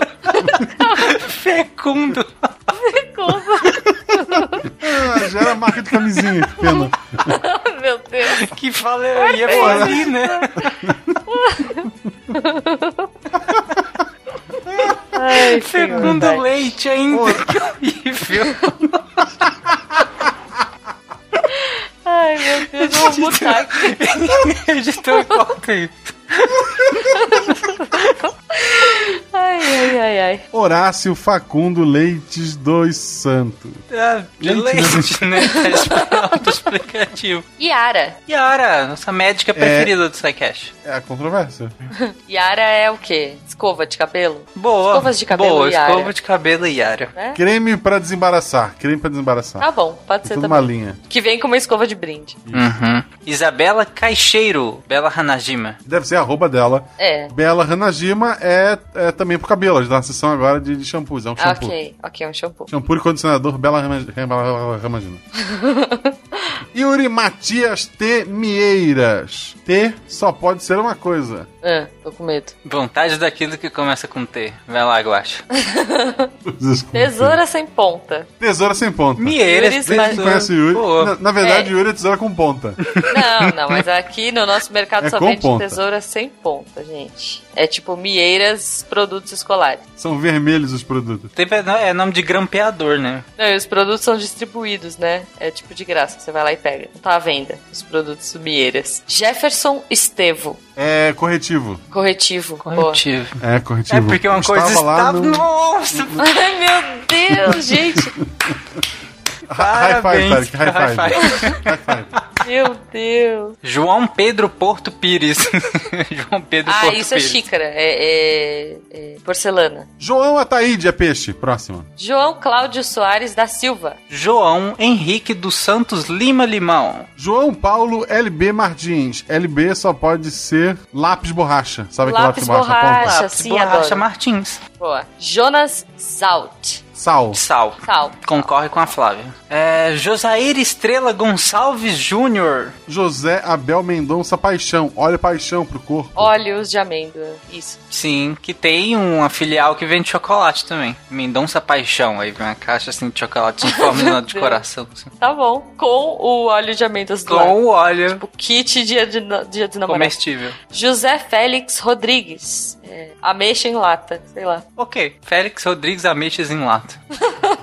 Antes de se tornar uma ameixa seca, como a nossa ameixa. Meu Deus. Júnior Cop. Vai, Tarek. E Da, aí? da infecção, né? Triste. Camisinha. Não. Kael Ricardo Kill. Faca. Facas. Facas. Pensou em Kill, pensou facas Kill. Ok. Leonardo. Teixeira. Esse já tem, que é o queijo, queijo ralado. Teixeira é peixe, gente. Não, é queijo ralado, Guaxa. Tem uma marca de Teixeira. Lucas F. Marri. Figo. Figo, Figos Marri. Boa. Lucas Moreno Alencar. É. Prote é, bronzeador. Protetor solar. Não, é bronzeador, mas é daqueles que custam fortuna porque tem Alencar no nome. E tem Alencar. assim. Ah, claro, faz todo sentido. Moreno Alencar. Não fique moreno na praia, fique moreno Alencar. Nossa, E aí tem um véi, cara, tipo cara, de monóculo andando, eu quero. sabe? Lucas Nunes. Lucas Rosa. Lucas Tonon. Os Lucas, eles são. O que, que eles são, gente? Flores Toalhas. artificiais. Pode ser flores artificiais também. Ok. Sim. Isso. O Nunes amarelo, rosa rosa e o Tonon ela é transparente. É a cor que tava lá. Ai, meu Deus, não precisa explicar. Os ouvintes são inteligentes. Horrível. gente.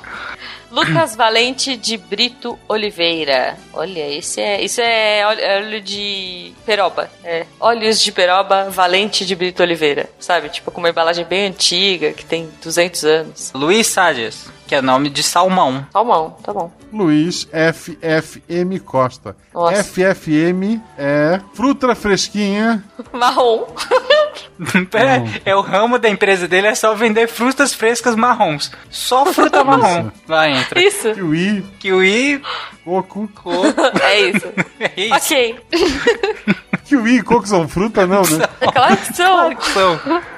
Luiz Ferraz. É, cera pra carro também, concorrente. Cera pra carro, cera pra carro. Lusitano B. Ferreira. Ó, Olha, ele é novo também. Bem-vindo, Lusitano. sim. B é. do que, Tari? B de Broa. de broa, broa de mi, broas lusitano. Broa, Jujuba, broa. Broas lusitano, famosíssimo. milho. Boa. Maicon RBD Santos. RBD é rebelde, a gente sabe. É. É, aquelas Sim. revistinhas que é vendido na gôndola perto da. O que vem com giz de cera. Aquelas Tem que já vem três com de cera e adesivo. Boa. Marcelo Aguiar Langami. É salame. Salame. Salame Langami. Salame Boa. langame. Fala isso três vezes, é difícil. Marcelo Chaves Gonçalves. Mortadela. E aí, Mortadela Tá. Chaves. Presunto. Chaves gostava de presunto. É, Presunto Chaves Gonçalves. Acho Ah, não, não. Era sanduíche de presunto, mas não, de presunto, tá certo. É Chaves. É, é Chaves. Marcelo, Marcelo Rossogai. É molho pra comida japonesa. Não, é. Não, é alga. Como é que é aquela pimenta? É a pimenta japonesa? Wasabi? Wasabi. É, de wasabi. Hosogai. Wasabi Hosogai. É uma raiz de jogo, se eu não me engano. Mas Tarek é raiz no Japão. Embaixo da terra é o quê? Brasil. Então pra gente é alga. Pra eles é raiz, pra gente é alga. Não, eu falei Ah. pimenta, né? Mas tudo bem. Marcelo Montanher Rigoli. É o Rigolo do Psycast, não tem direito a piada. ok. Coitado.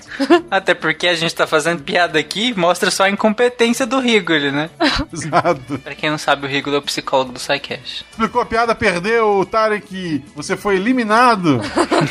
Marcelo Pelim. É Aí cera esse é, de, de... é aquele rolinho de tirar, de tirar pelo. Pode ser também, eu imagino cera de depilar. Tá bom, pode ser também. Vocês Marcelo escolhem. Santana do Amaral. É aquelas cordinhas de varal pra te fazer em casa.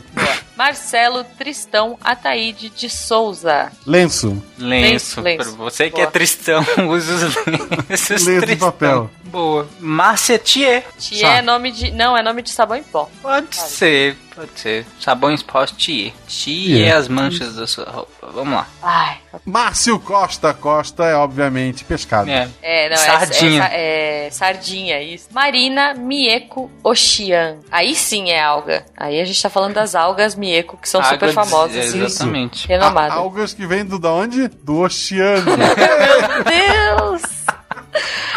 ok. Meu Deus. Mário César. Espada de plástico, sabe? Aquelas espadinhas de plástico infantil. Tá bom, boa. a eterna crush de todo o SciCast, Marlene Zenz. Ah, isso é, o tapetinho aquele. de yoga. Isso, tapetinho de yoga. Masaki. Masaki é. Massa é macarrão instantâneo. Boa, boa. Maca- Daqueles que vem na, na, na vasilhinha, assim, sabe? que você bota é, água quente dentro. Isso, Lamen. isso. Co- concorrente direto do Noodle. É isso aí. Matheus B. Gondolfo. B de. B? Não sei, B do quê? Ah, bolo? Bolos Gondolfo. Bolo. Bolo. Bolos Gondolfo. Bolo. Bolo, Boa. bolos Bolo. Gondolfo. Maurício Linhares. Linha de costura. Linhaça também, tem uma linha de. Linha de costura. Maxwell Pinto Sampaio. Tinta de cabelo. Boa, boa. Boa. Grisalho. Michael E. Sato. Escorredores. Escorredores Sato. Escorredor e Sato. Boa. Miriam Itsuki Ito. Suco.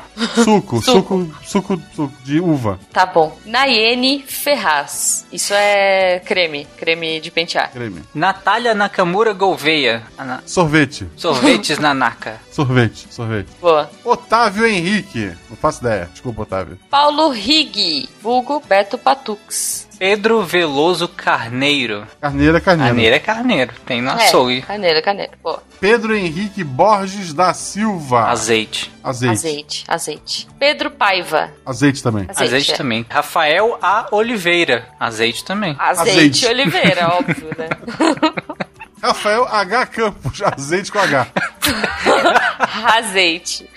ok. Rafael Michele. Azeite. Não, ele não é azeite. Ele é aquele azeite é, mais, mais refinado. Sabe aquele que é preto, assim? Azeite balsâmico. Ah, sim, pode ser. Não É tem no mais meu mercado, chique. não. É mais chique. Aceito no meu mercado as balsâmico, opções né? de azeite são sim e não. Tá bom. Aquele azeite aguado. Rafaela Pereira. Azeite! Pera! Tem muito azeite nesse mercado, gente. acabou, acabou a novidade. Rafaelo de Souza Lima. Chocolate. Rafaelo e Rafaelo. É. Rafaelo é o chocolate de coco. Não é um chocolate, né? Porque só vai coco. É o melhor bombom da Ferreira Rocher. Rafael Mendonça. É, É uva chocolate passa. com amendoim. Tá bom. Chocolate Pode com ser. amendoim. Boa. Renato Aguiar. Oh. É, é aquelas capas pra volante, sabe? Boa, boa. Cara, que específico. Eu já usei uma. No meu antigo carro ele tá descascando. Era guiar? É, Ela era guiar? eu, eu, eu ia guiar com ela. Ai, meu Deus. Ai. Ok. Renato Fusco. Olha. É, anti, é antioxidante.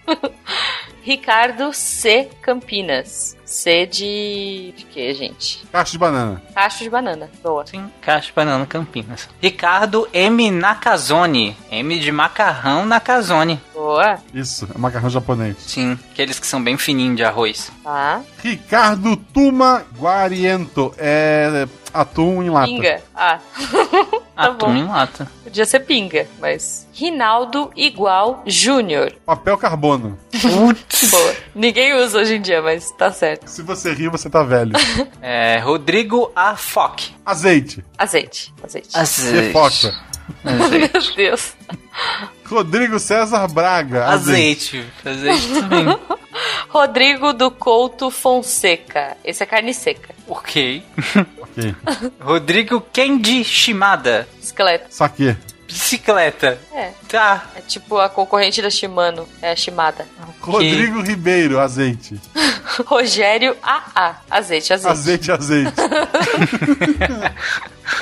Rosineide Alves. Beijo, Rose. Azeite. Ah, Não, gente, chega de chocolate, Rosineide. Olha só o Tarek dando cantada nos ouvintes aqui. Ah, meu Deus. Olha só. Vai, essa é boa. Rudieri Turcello Colbeck. Isso é. Perfume. Fundi, fundi.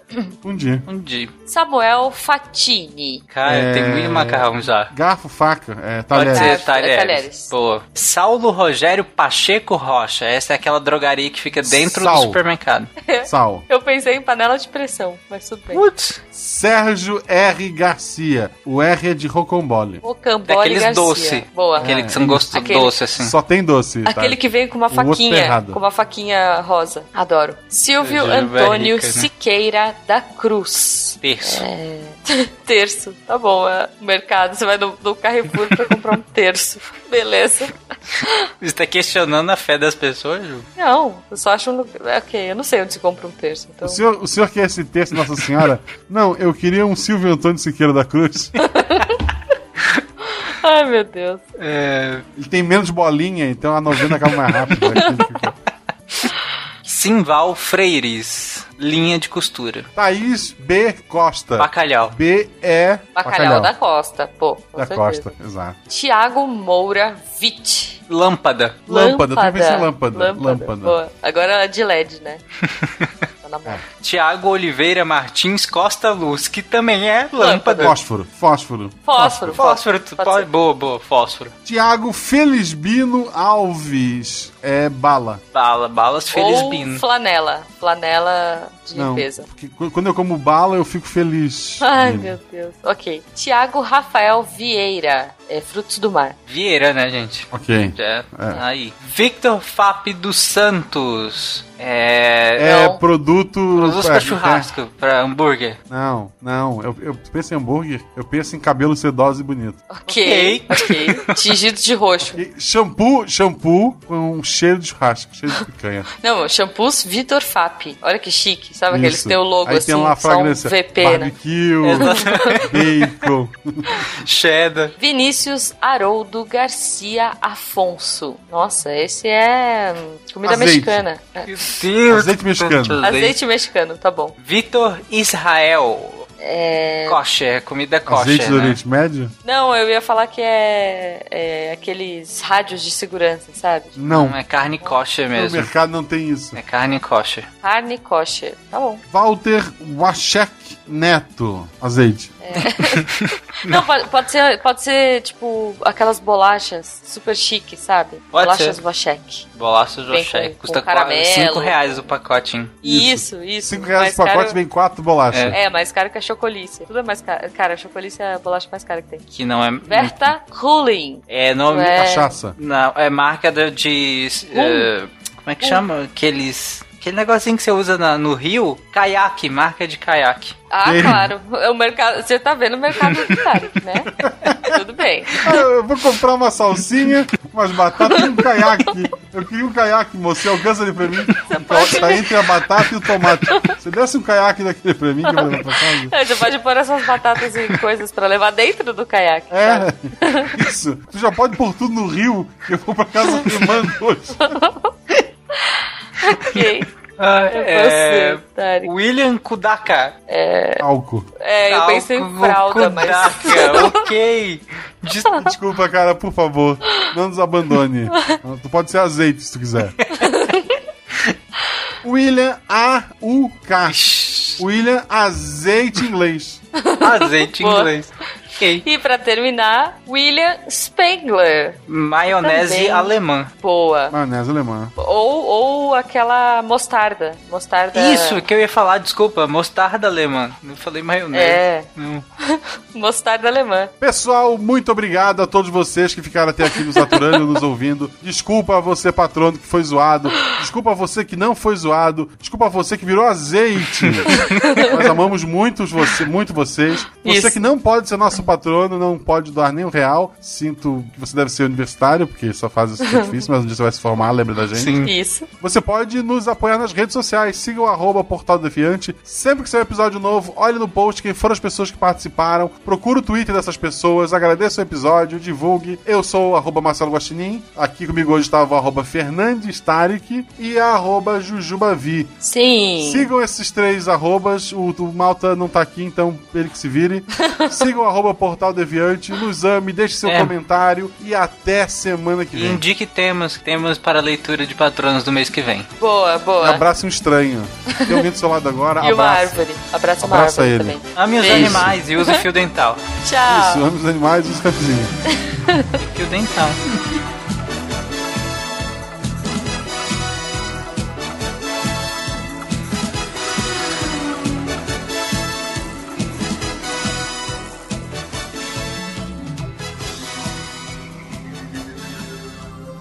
Se a ciência não for divertida, tem alguma coisa errada. Tem que ser divertida. A coisa mais divertida que tem é a ciência.